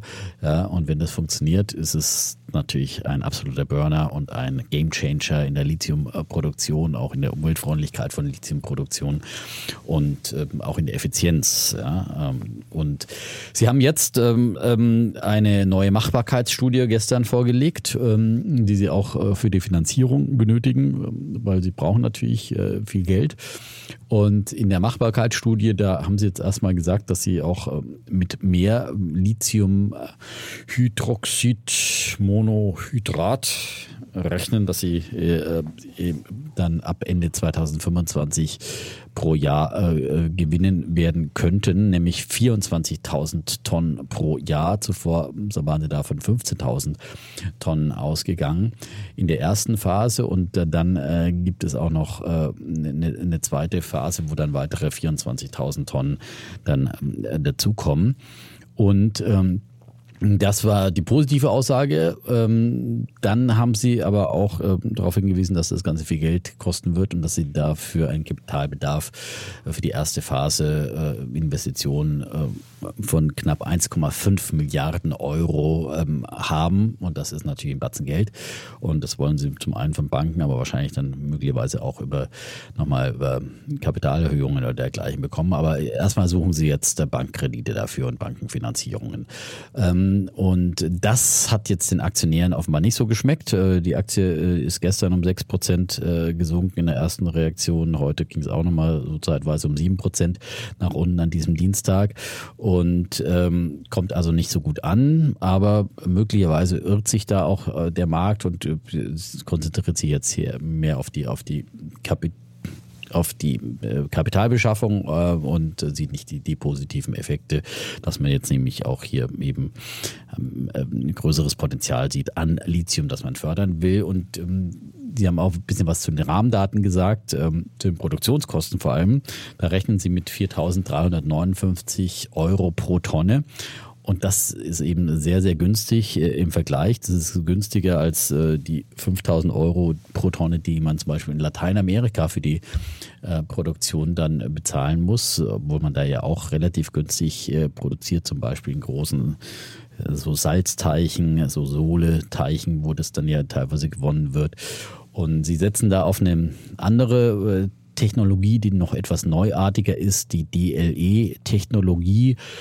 Und da werden Lithium-Ionen aus der äh, Sohle irgendwie äh, absorbiert ähm, und es ist, man braucht dann nicht zusätzliche Wärme oder Chemikalien, die man dazufügt ähm, und ähm, ist aber eine relativ neuartige Technologie, wird aber auch schon angewandt, auch von, von anderen äh, von Livin zum Beispiel oder auch Albemarle will diese Technologie auch schon äh, teilweise einsetzen. Und ähm, ja, das ist natürlich, gibt es da viele Fragezeichen wie immer. Funktioniert die Technologie? Da haben auch einige Experten Zweifel daran.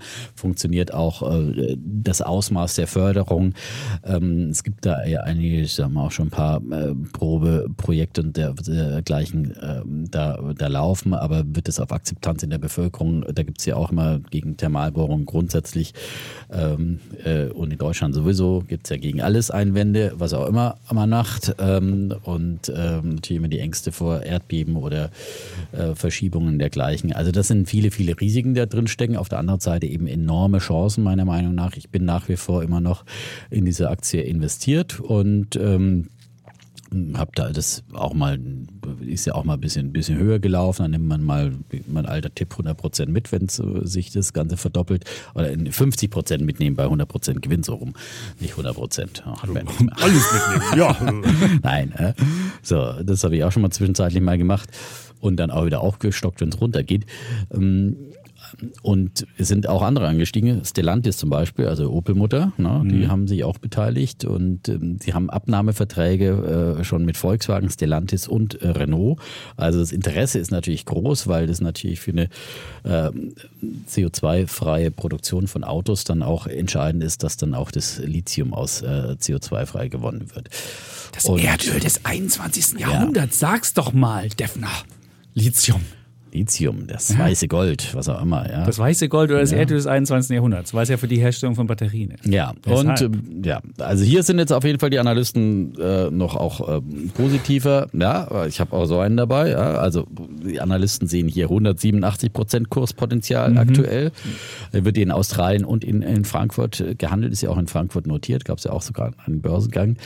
Ähm, und ähm, Bärenberg hat eine ganz neue Studie veröffentlicht, die sehen also 13, äh, 13 australische Dollar 60 und ähm, die durchschnittlichen Analysten sehen 17 äh, australische Dollar 56. Aktuell sind bei 6 australischen Dollar. Also im Prinzip, wie gesagt, fast Verdreifachungspotenzial, äh, das hier bei der Aktie gesehen wird. Und ja, also die St- Story muss natürlich aufgehen. Da gibt es viele Risiken, aber ähm, auch große Autohersteller glauben an diese Story. Warum soll sie nicht funktionieren? Das wäre auf jeden Fall ein wunderbare, ein fast ein Nibelungenmärchen aus Deutschland. Ja, der größte, der größte Optimist ist SRH Alster Research, Kursziel 14. Ja, wow. Ja, das wäre Euro das, jetzt aber. Euro, genau. Das Ja. wäre ein Euro. Das ist, die, das ist der größte Optimist. Und ich glaube, das, das Research gibt es umsonst. Das könnt ihr euch sogar im Internet durchlesen. Also wenn ihr jetzt die Aktie geil findet oder mal wissen wollt, was der Kollege Alster Research schreibt, dann kann man das einfach ähm, im Internet lesen. Vulkan Energy, boah, hier gibt es ein richtiges Update, haben die 14. Februar von heute. Gut, ähm, dann würde ich sagen, kommen wir zum Thema hier, zum damit wir hier pünktlich fertig werden. Also wir wollen ja heute beide einen, einen Pitch machen und zwar vielleicht Hintergrund unserer Geschichte ist, dass wir demnächst ja wieder zwei Banken im DAX haben, nämlich die Möglicherweise. relativ Ja, sicher. also an diesem Donnerstagabend wird es entschieden. Ja, aber das aber ist wir schon- gehen davon aus, das ist der Davon kannst du, davon kannst du, da würde ich mal sehr, sehr von ausgehen. Und dann haben wir nämlich zwei Banken wieder im DAX, und zwar die Commerzbank und die Deutsche Bank. Und wir haben uns jeder eine ausgesucht, der Devin und ich. Und dafür würden wir jetzt äh, pitchen. Ich bin ja immer für die Kleinen und Unterlegenen. Klar, das ist ja immer klar für die, für die Herausforderer. Und deswegen würde ich meinen. der, der Sachse unter den deutschen Banken. Ja. Oh, nee. Der, Ja, Belügen, Betrügen, 40 Jahre. Also die Commerzbank ist auf jeden Fall, äh, ist, kommt aus der, aus der hinteren Ecke, aber sie kommt dafür umso mehr. Und ich würde mal meinen Pitch machen, äh, warum ich meine, dass das, dass das von jetzt ab, wenn die, die kommen ja am 27. dann in den DAX, aber wir machen natürlich die Wette von jetzt ab, warum die von jetzt ab besser laufen wird als die Deutsche Bank. So. Also wie gesagt, am 27. wird ja die, die Commerzbank höchstwahrscheinlich in den DAX aufsteigen. Und man muss wissen, das war ja auch ein Gründungsmitglied, die, die Commerzbank. Und deswegen ist das von hoher Symbolkraft, wenn die da wieder aufsteigen. Und ähm, das dokumentiert dann nochmal für jeden sichtbar, dass diese Bank, ja, dass die Commerzbank eigentlich zu, zurück ist. Und das ist auch insofern gut, also für dich und für mich, weil wir ja, der deutsche Staat ist ja mit 15,6 Prozent an der Commerzbank äh, beteiligt. Und wenn die zurück ist, dann haben wir alle was davon. Also mein Pitch wäre für alle gut. Deutsche Bank ist nur für die, für die Wenn es der deutschen. Bank gut geht, geht es auch der deutschen Wirtschaft gut. Ja, ist, sehr äh, schön. Das, ja. wird der, das wirst du gleich kommen. So. Und es kommt aber noch besser. Die Commerzbank kommt nicht nur in den, in den DAX, sondern ähm, die Commerzbank wird 30 Prozent des Gewinns vom Geschäftsjahr 2022 an die Aktionäre höchstwahrscheinlich auszahlen. Und jetzt würdest du sagen, ja, auszahlen bei Aktien ist ja nichts gewö- Ungewöhnliches. Doch, bei der Commerzbank schon. Das wäre nämlich die erste Dividende seit 2018, die ja 19 ausgeschüttet wurde. Und überhaupt erst die dritte Dividende seit 2007. Also man sieht, wenn jetzt eine Dividende ausgeschüttet wird, was das für ein, für ein, äh, für ein Symbolkraft hat, weil die Commerzbank in den letzten Jahren äh, so schlecht dastand, dass sie das nicht geschafft hat, aus eigener Kraft Dividenden zu zahlen. Und Dividende muss nicht alles sein. Die Commerzbank könnte sogar noch was oben draufsetzen. Oder bringe ich noch eins oben drauf, so wie, Oh, wie. Fischpaule. Einen habe ich noch. Oh. Einen habe ich noch, da lege ich noch einen drauf. Ein All. Und an Ein Aal. paar Dividenden hier. Oh. Dividende Keine und- faulen Fische. Nein, Dividende ist, die Commerzbank könnte sogar noch Aktienrückkauf jetzt starten. Aktienrückkauf. Aktienrückkauf auch noch. Pack ich hier auch noch eine Tüte. Und auch hier. da muss man sagen, die ist jetzt schon in der Diskussion mit, der, mit, der, mit den EZB-Aufsehern. Man muss ja wissen, Banken werden ja von der EZB relativ äh, kritisch beäugt und jede Auszahlung muss man da anmelden. Und auch wenn man einen Aktienrückkauf macht, da muss man dann zu diesem SSM, EZB, SSM gehen. Das ist Single Supervisory Mechanism, so heißen die. Und da äh, muss man sich das genehmigen lassen. Und da könnte es sogar passieren, dass die ähm, Commerzbank noch einen Aktienrückkauf macht. Jetzt, jetzt werden viele sagen, naja, wie viel Gewinn machen die? Naja, ungefähr eine, eine Milliarde Gewinn. Und dann hätte man, äh, wenn man sagt, 30 Prozent will ich ausschütten, hätte man ungefähr 300 Millionen Ausschüttungen. Dann für natürlich das Hauptteil natürlich für Dividenden und ein kleinerer Teil für den Aktienkauf. Das wären ungefähr 100 Millionen. Das wären wenig, weniger als ein Prozent des Börsenwerts. Klingt wenig, aber auch da würde ich nochmal für die Symbolkraft äh, nochmal hier trommeln, weil nämlich, wenn man sich die Statistik mal anschaut, seit 1995 hat sich die Aktienanzahl der Commerzbank verzwanzigfacht. Und wenn die jetzt zum ersten Mal in ihrem Leben Aktien zurückkaufen würden, nach einer Verzwanzigfachung seit 1995, dann sieht man, was da für eine, was da für eine Symbolkraft drinsteht und was das für eine Änderung ist. Also wenn du immer nur eigentlich Aktien rausbringst, um neues Geld einzunehmen, dann ist das natürlich ein großes Ding. Und man muss sehen, die letzten, äh, die, der, das Gros der, der, äh, seit 2003 hat man 15 Kapitalerhöhungen gemacht. Das hat man hauptsächlich gemacht, weil man mit der Dresdner Bank sich in, in, in eine Bank rangekauft hat, die jetzt nicht so erfolgreich war, wobei das ja politisch orchestriert war. Das ist nicht unbedingt nur Commerzbank schuld gewesen. Und man hat seit 2003 22 Milliarden an Geld eingenommen über neue Aus, über Ausgabe von Aktien. Und wenn man jetzt mal guckt, was das Unternehmen wert ist, 13 Milliarden. Also hat, da sieht man, welche Kohle eingenommen worden ist und welche und, und, und wie viel es eigentlich nur noch wert ist, wie viel Wert da vernichtet worden ist in den letzten Jahren. Und das würde halt jetzt zu einer, zu einer Änderung kommen. Und ähm, wahrscheinlich dürfte es dann für die nächsten Jahre, wenn man, wenn man überlegt, die haben eine Strategie 2024 ausgegeben, da sollen die Ausschüttungen von drei bis fünf Milliarden annehmen, sieht man, was da alles passieren ist. Und warum, was, was auffällt, wenn man sich die Aktie mal anguckt, die Bank ist sehr gut kapitalisiert. Die Kernkapitalquote liegt mit 14 Prozent, das ist immer die CET1-Ratio, so heißt die im Fachdeutsch, liegt mit 14 Prozent deutlich über dem Ziel von 12,5. Und jetzt werdet ihr euch fragen, was machen die eigentlich alles, andere, weil ich ja die Kruse-Statistiken gesagt habe und auf einmal hat sich da was gedreht. Naja, man muss sagen, es gibt ein neues Management-Team mit Manfred Knof. Der ist seit Anfang 2021 äh, an, an Bord und der, der macht halt wirklich eine Transformation sehr schnell, sehr geräuschlos. Man muss auch sagen, was für die Commerzbank spricht, einfaches Geschäftsmodell. Die haben kein komplexes Investmentbanking, wo dann irgendwie Leute sagen, Geld und dann machen sie Verlust hier, äh, irgendwie Rechtsstreit dort. Das haben die alles nicht. Sind Marktführer beim deutschen Mittelstand. 30 Prozent des deutschen Außenhandels läuft über die Commerzbank. Das, damit sind sie, keiner macht mehr. Sparkassen und Volksbanken können das nicht. Die Deutsche Bank, oh, oh, Mittelstand ist zu klein. Die haben ein super Kreditbuch, ähm, haben, haben auch jetzt schon Rückstellungen getroffen für etwaige, falls es mal nicht so gut läuft, haben eine hohe Zinssensibilität. Also soll heißen, wenn die Zinsen steigen, was sie ja gerade tun, dann machen sie wirklich sehr, sehr, sehr viel mehr Gewinn. Man sieht ja, wie die EZB schon die Zinsen anhebt. Das wird ja nicht der letzte Zinsschritt gewesen sein. Also jeder Punkt, den die EZB erhöht, ist gut fürs Ergebnis. Dann haben sie ihr, ihr Filialnetz komplett ausgedünnt. Statt 1000 schlechter Filialen haben sie jetzt nur noch 400, die alle relativ gut sind. Und sie haben noch, und das finde ich noch viel besser, so eine digitale Beratungsbank aufgemacht. Und dann kann man am Samstag mit Bildtelefonie richtig Bankgeschäfte machen, ob die Bank offen wäre. Das ist normalerweise Samstag Bank offen gibt's ja nicht. Haben die. Und die kommen direkt. Das ist so der digitale Nukleus. Also auch für die Digitalstrategie können sie was, können sie was mithalten. Und vielleicht das noch zum Schluss. Sie haben eine wahnsinnig gute Kostendisziplin.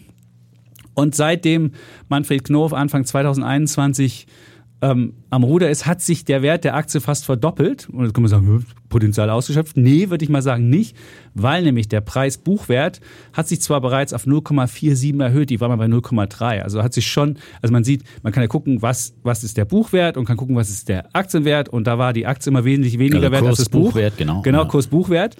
Und es war 0,47. Und wenn man sich anschaut, wenn das Vertrauen zurückkommt in so eine Aktie, in ein einfaches Geschäftsmodell, Kostendisziplin, alles, könnte man sich vorstellen, dass da ein Kursbuchwert von 0,8 passiert. Und dann kann man sich überlegen, dass die Aktie dann auch mehr Potenzial hat. Und vielleicht noch ein persönliches Ding zum Schluss, warum ich glaube, dass das der richtige Mann mit der richtigen Bank ist. Äh, beim Weltwirtschaftsgipfel stand ich neben dem neuen Chef Manfred Knof am Pissoir und hatte auch schon mal das gleiche Vergnügen mit dem alten Chef, nämlich mit, ähm, wie hieß er nochmal, der alte Blessing, Martin Blessing. Und ich habe Martin Der Blessing alte, alte, angesprochen. das war der vorherige. Das war der, genau. Äh, den also habe ich angesprochen, also der uralt vor, vor, vorhergehende. Und der war wirklich sehr un, also weiß ich äh, Sie wollen mich hier ansprechen, weil mich hier sidesteppen. Am Pissoir. Am Pissoir. Und der Manfred Knof hat einfach lässig reagiert. Ich wusste, der macht das lässig, geräuschlos und es war Mhm. einfach gut, es war sympathisch und das ist ja nur einer der letzten äh, Sachen, dass es einfach ein sympathischer Mensch ist, den man selbst am Pissoir anspricht und der dann lässig reagiert und nicht irgendwie äh, äh, macht. Und deswegen sage ich, die Commerzbank ist von den beiden deutschen Bankaktien definitiv Okay, die bessere. Der Pissoir-Indikator.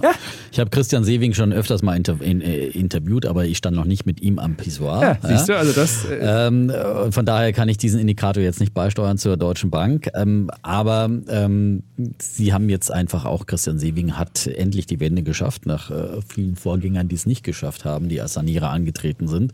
Und er hat ja jetzt die, äh, in der vorletzten Woche, am 2. Februar, das beste Ergebnis seit 15 Jahren vorgelegt. Ähm, unterm Strich ein Gewinn von 5 Milliarden, äh, operativer Gewinn von 5,6 Milliarden.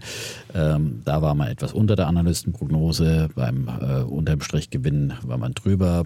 Gab es aber auch eine Steuergutschrift, ähm, die da äh, quasi ein außerordentlicher Sondereffekt war. Aber Sewing hat auch darauf hingewiesen, äh, als es Kritik am Zahlenwerk gab, äh, dass es auch negative Effekte gab, wie eine höhere Abgabe an die europäischen Bankenfonds und natürlich eine höhere Risikovorsorge für ausgefallen gefährdete Kredite infolge des russischen Angriffs auf die Ukraine. Aber man sagen, sie sind jetzt eben wieder da, wo sie vor der Finanzkrise waren und es waren ganz, ganz schwierige Na äh, Jahre für natürlich beide Banken, ja. Und ähm, er hat es geschafft, äh, auch vor allem mit einer harten Kostendisziplin ähm, hier die Deutsche Bank wieder auf Gewinnkurs zu bringen. Das dritte Gewinnjahr in Folge, aber jetzt eben auch mal mit wirklich nennenswerten ähm, Gewinnen, die man da, da sieht. Und ähm, ja, ähm, hat diese dreijährige Umbauphase ist äh, 2022 zu Ende gegangen und ähm, jetzt ähm, will man natürlich ähm, auch weiter liefern, also hat weiter ähm, auch ein steigendes operatives Ergebnis für dieses Jahr angekündigt. Äh, beim ähm, Nettogewinn äh, glauben sie nicht daran, dass sie das jetzt vom letzten Jahr erreichen wegen dieses Steuereffektes. Ähm, und man muss halt sagen, äh, die sind eben auch noch im Investment Banking. Sie haben das zwar gestutzt, aber das ähm, hilft ihnen natürlich, ähm, dass äh, sie auch hier noch Gewinnbeiträge haben, weil Investment Banking ist natürlich ein Bereich und da, glaube ich, sehe ich den großen Vorteil zur Commerzbank, dass man da auch aktiv ist, ähm, der natürlich auch aus Sicht des Aktionärs dann interessant ist, weil das dann doch, wenn es läuft, ein absoluter Gewinntreiber ist. Ähm, und hier haben in, in dem Bereich die Händler in diesem letzten Jahr die Gewinne gerettet, ähm, vor allem ähm, mit dem Handel mit Anleihen. Da sind sie ja noch äh, stark vertreten und da war es ja auch ein turbulentes Jahr. Ähm, das Geschäft mit Fusionen, Übernahmen, wo sie auch vertreten sind, äh, das ist zurückgegangen. Aber das könnte ja auch wieder ein Hebel sein, der wieder anspringt, weil wir sehen jetzt ein paar Börsengänge, die haben noch nicht so richtig funktioniert, aber die werden auch wieder kommen, wenn die Börse jetzt wieder wieder besser läuft, bin ich äh, zuversichtlich, dass dann auch wie eben wieder auch solche Geschäfte und eben auch Übernahmegeschäfte und dergleichen wieder, wieder besser funktionieren werden. Das war jetzt natürlich ein großes Jahr der Unsicherheit, das da 2022 hinter uns liegt. Und wenn da wieder mehr Normalität reinkommt, äh, dann sollte es auch wieder funktionieren. Grundsätzlich äh, profitieren sie natürlich äh, im Privatkunden, auch in der Unternehmenskundenbank äh, von der Zinswende und von steigenden Zinsen. Das ist natürlich wie bei der Commerzbank ähnlich. Ähm, und das hilft ihnen, das hilft Banken grundsätzlich und ähm, also von daher äh, finde ich, sie haben viele Ähnlichkeiten natürlich zur Commerzbank, haben auch äh, extrem gespart, Kosten reduziert. Äh, Gibt es ja Geschichten, dass teilweise der Blumen äh, äh, Gießdienst nicht mehr kam, die Leute selber gießen mussten und den Leuten die Leute irgendwie warme Klamotten mitbringen, weil so äh, gar nicht mehr richtig geheizt wird und so weiter. Also das ist ganz neue äh, Töne, die man da von der Deutschen Bank hört. Und wenn man sich jetzt mal die Kennzahlen anschaut ähm, im Vergleich zur Commerzbank, da hat die äh, Deutsche Bank äh, für 2023 KGV von 5,8, die Commerzbank von 7,3.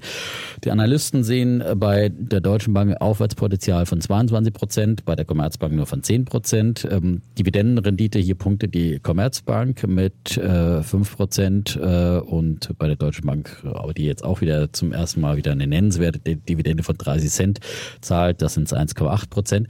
Das Kurs-Buchwert-Verhältnis, das du angesprochen hast, da punktet auch wieder die Deutsche Bank mit 0,4, also noch niedriger als die Commerzbank äh, bewertet.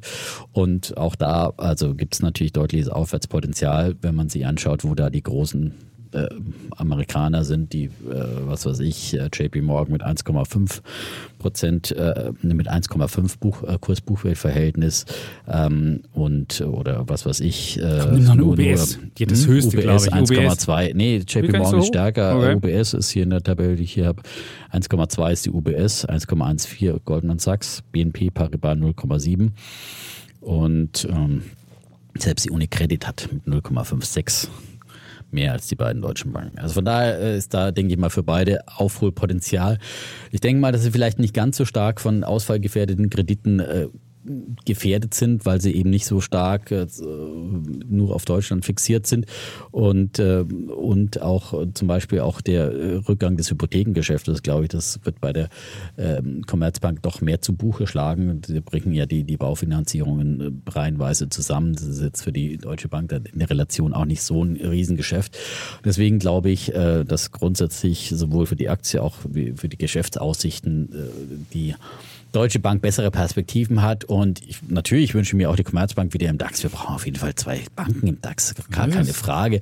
Aber wir sehen dann ja auch immer diesen DAX-Indikator, dass wenn erstmal eine Bank, dass vieles dann von so einem DAX-Aufstieg vorher im Kurs auch eingepreist wird. Wenn man dann erstmal im DAX ist, dann geht es erstmal wieder ein bisschen abwärts, weil da werden ja vorher schon auch entsprechende äh, quasi Hedging-Geschäfte gemacht, dass jetzt nicht am Tag des DAX-Aufstieges dann alle dann die, die Commerzbank kaufen, die sie kaufen müssten für ETFs, was auch immer, äh, sondern das wird ja vorher schon ein bisschen bisschen abgebildet und ähm, das sollte dann auch schon teilweise in, im Kurs der Commerzbank jetzt drin sein. Deswegen glaube ich, dass die Deutsche Bank äh, sich in diesem Jahr besser entwickeln wird. Okay, dann würde ich vielleicht noch kurz retournieren. Also gerade weil du ja gesagt hast, Kostendisziplin, da ist die Commerzbank viel besser. Cost-Income-Ratio, das ist ja immer so die Frage, wenn ich 100 Euro verdiene, wie viel Kosten fallen da an? Cost-Income-Ratio, Commerzbank 60 und Deutsche Bank 75. Da sieht man schon, und die haben halt wirklich, bei der, bei der Deutschen Bank sind die Kosten schon wieder, diese Disziplin, die haben sich schon wieder außer, es läuft schon nicht mehr so richtig gut. Ist auch klar, wenn ich, wenn ich Investmentbanker habe, du hast ja selbst gesprochen, das ist ein sehr volatiles Geschäft, das ist ein, das sind halt wirklich die Stars und denen kannst du nicht irgendwie sagen, ach, du kriegst mal weniger oder sonst was, das funktioniert nicht so wirklich. Also insofern, und natürlich ist eine Bank, die, die zyklischer ist, wie die Deutsche Bank, weil sie ein Investmentbanking-Geschäft hat. Natürlich hat es nach oben, geht es nach oben mehr, aber es hat auch ein Rückschlagpotenzial. Das ist aber Zyklik ist immer niedriger bewertet. Das muss ja auch so sein. Und ähm, die, die, die Deutsche Bank hat schon ihre Prognose äh, deutlich nach oben korrigiert. Bei der Commerzbank, die haben wesentlich konservative Umsatzprognose noch. Und da kann man noch, glaube ich, da kann man noch viel mehr nach oben anpassen. Also sind die Erwartungen noch viel stärker, die wir nach oben machen können. Ähm, dann hat die, die Commerzbank schon wirklich sehr, sehr konservative Rückstellungen gebildet.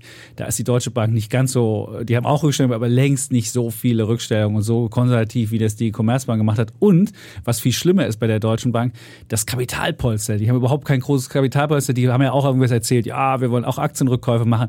Da haben gleich viele gesagt, wirst du nicht hinbekommen, weil da nämlich die, die, die, die Kernkapitalquote ist nämlich längst nicht so, äh, ist eine ganz knappe Kapitaldecke nur und die können nicht einfach irgendwie Aktien rückkaufen oder zu viel ausschütten. Das werden sie nicht hinbekommen.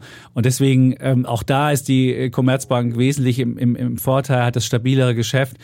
Ähm, und der Mittelstand braucht weiter Kredite und ich glaube, da ist der Krediteinbruch längst nicht so groß. Und sie sind, weil sie halt mehr Kreditgeschäft haben, haben sie auch eine höhere Zinsreagibilität, als es die, als es die Deutsche Bank hat, bei der es eher, irgendwann wird es auch negativ, wenn die Zinsen zu hoch sind und das Kapitalmarktgeschäft damit kaputt geht, dann hast du eher sogar einen Bremseneffekt.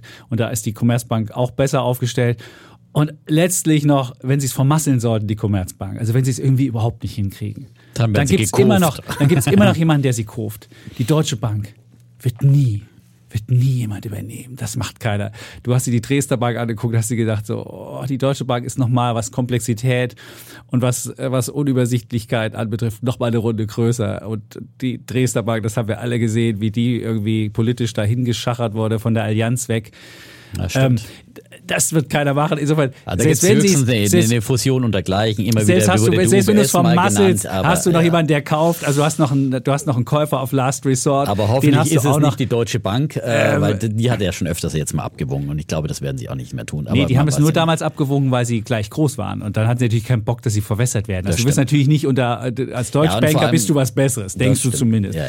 Und insofern Und natürlich, ich, weil auch beide erstmal klar war, sie müssen erstmal ihre Hausaufgaben machen. Jetzt wären wir natürlich wieder in einer anderen Zeit, wo einigermaßen beide ihre Sanierung hinter sich haben und ähm, ja, wo dann aber die Commerzbank, warum soll sie das tun? tun? Warum soll sie das tun? Sich kaufen lassen? Ja, machen sie nicht. Naja, Wozu? Die haben doch einen, die haben einen klaren Fokus, Mittelstand, der Mittelstand liebt die Commerzbank, der Mittelstand will die Commerzbank haben. Aber und der trotzdem ist Deutschland und immer noch overbanked mit den Sparkassen auf der einen Seite, Ja. den öffentlich-rechtlichen Genossenschaftsbanken, Raiffeisen Volksbanken auf der anderen Seite. Aber ich und glaube, wenn du eine, den- spannende Nische hast und, und, und, dann Mittelstand ist in- keine in- Nische in Deutschland, wenn du ein wirklich ein spannendes Feld hast und ein spannendes Geschäftsmodell hast, was wirklich einfach überschaubar ist und du nicht irgendwelche Abenteuer am Kapitalmarkt machen musst, wie die Deutsche Bank, damit sie irgendwie mal auf Ja, eine, und dann eine gibt es ja noch den kommt. Staatsanteil, den du angesprochen hast. Ja. Also da ist ja natürlich auch mal nochmal äh, Kursbedrohungspotenzial, das da drin steckt, weil der Staat will ja vielleicht irgendwann auch wieder seine, wahrscheinlich nicht in diesem Jahr, so schnell wäre er da nicht raus, weil dann geht er doch mit deutlichen Verlusten raus.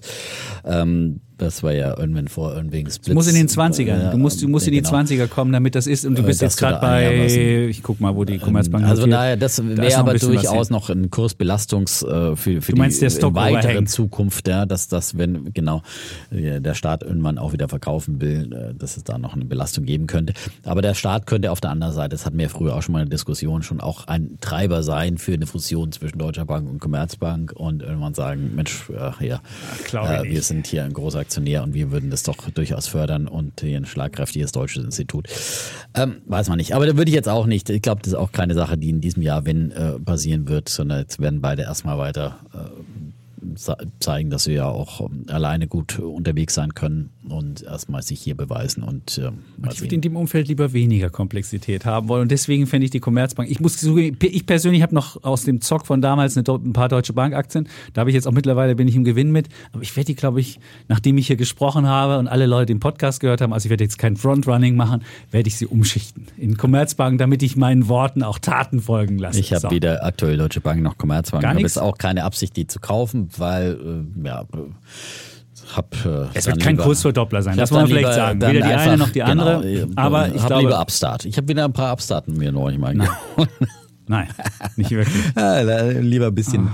bisschen mehr Feuer, ja. So, ähm, Ich glaube, wir haben die Argumente ausgetauscht. Ähm, wir haben die Wette gefixt ähm, und ähm, gucken dann einfach, wer am Jahresende mit seiner mit seiner Aktienidee vorn lag. Und ihr könnt ja mal schreiben, wirtschaftspodcast.welt.de, ob ihr solche Aktienvorstellungen, wo wir jeweils eine Aktie pitchen und das dann auch versuchen, gegeneinander Super, ja. versuchen zu schneiden, ob ihr das gut findet oder ob ihr lieber, ob wir uns lieber über Mieten und weiß ich nicht, was die Köpfe einschlagen sollen oder was auch immer. oder wir machen einfach alles, was uns dann Oder so äh, auffällt an aktuellen So. Themen. Ja, So also es. ich glaube, das ist, glaube ich, die Mischung macht's am Ende, weil äh, wir müssen ja auch immer, wir vertreten ja hier unsere eigenen Überzeugungen und können nicht einfach jedes Thema diskutieren. Oft sind wir ja auch gleicher Meinung, das ist ja langweilig. So, Das und, stimmt. Unser Unique Selling Point ist ja immer noch die, Die. Meinungsunterschied, der Streit bis zum Streit, ja. Ja. Und äh, Und zum Valentine's Day haben wir uns noch nicht mal angeschrien heute. Also wir sind heute sehr, wir haben das heute sehr dezent gemacht Ja. hier, so wie man das halt als gutes Paar Valentinstag ist man dezent nebeneinander, unterschiedlicher Meinung, aber doch miteinander verbunden. Und jetzt haben wir die Welt wirklich umrundet. so ist es. Und dann sagen wir einfach nur noch Tschüss. Und ciao Wir bleiben Bulle. und Bär Defner. und Chapitz.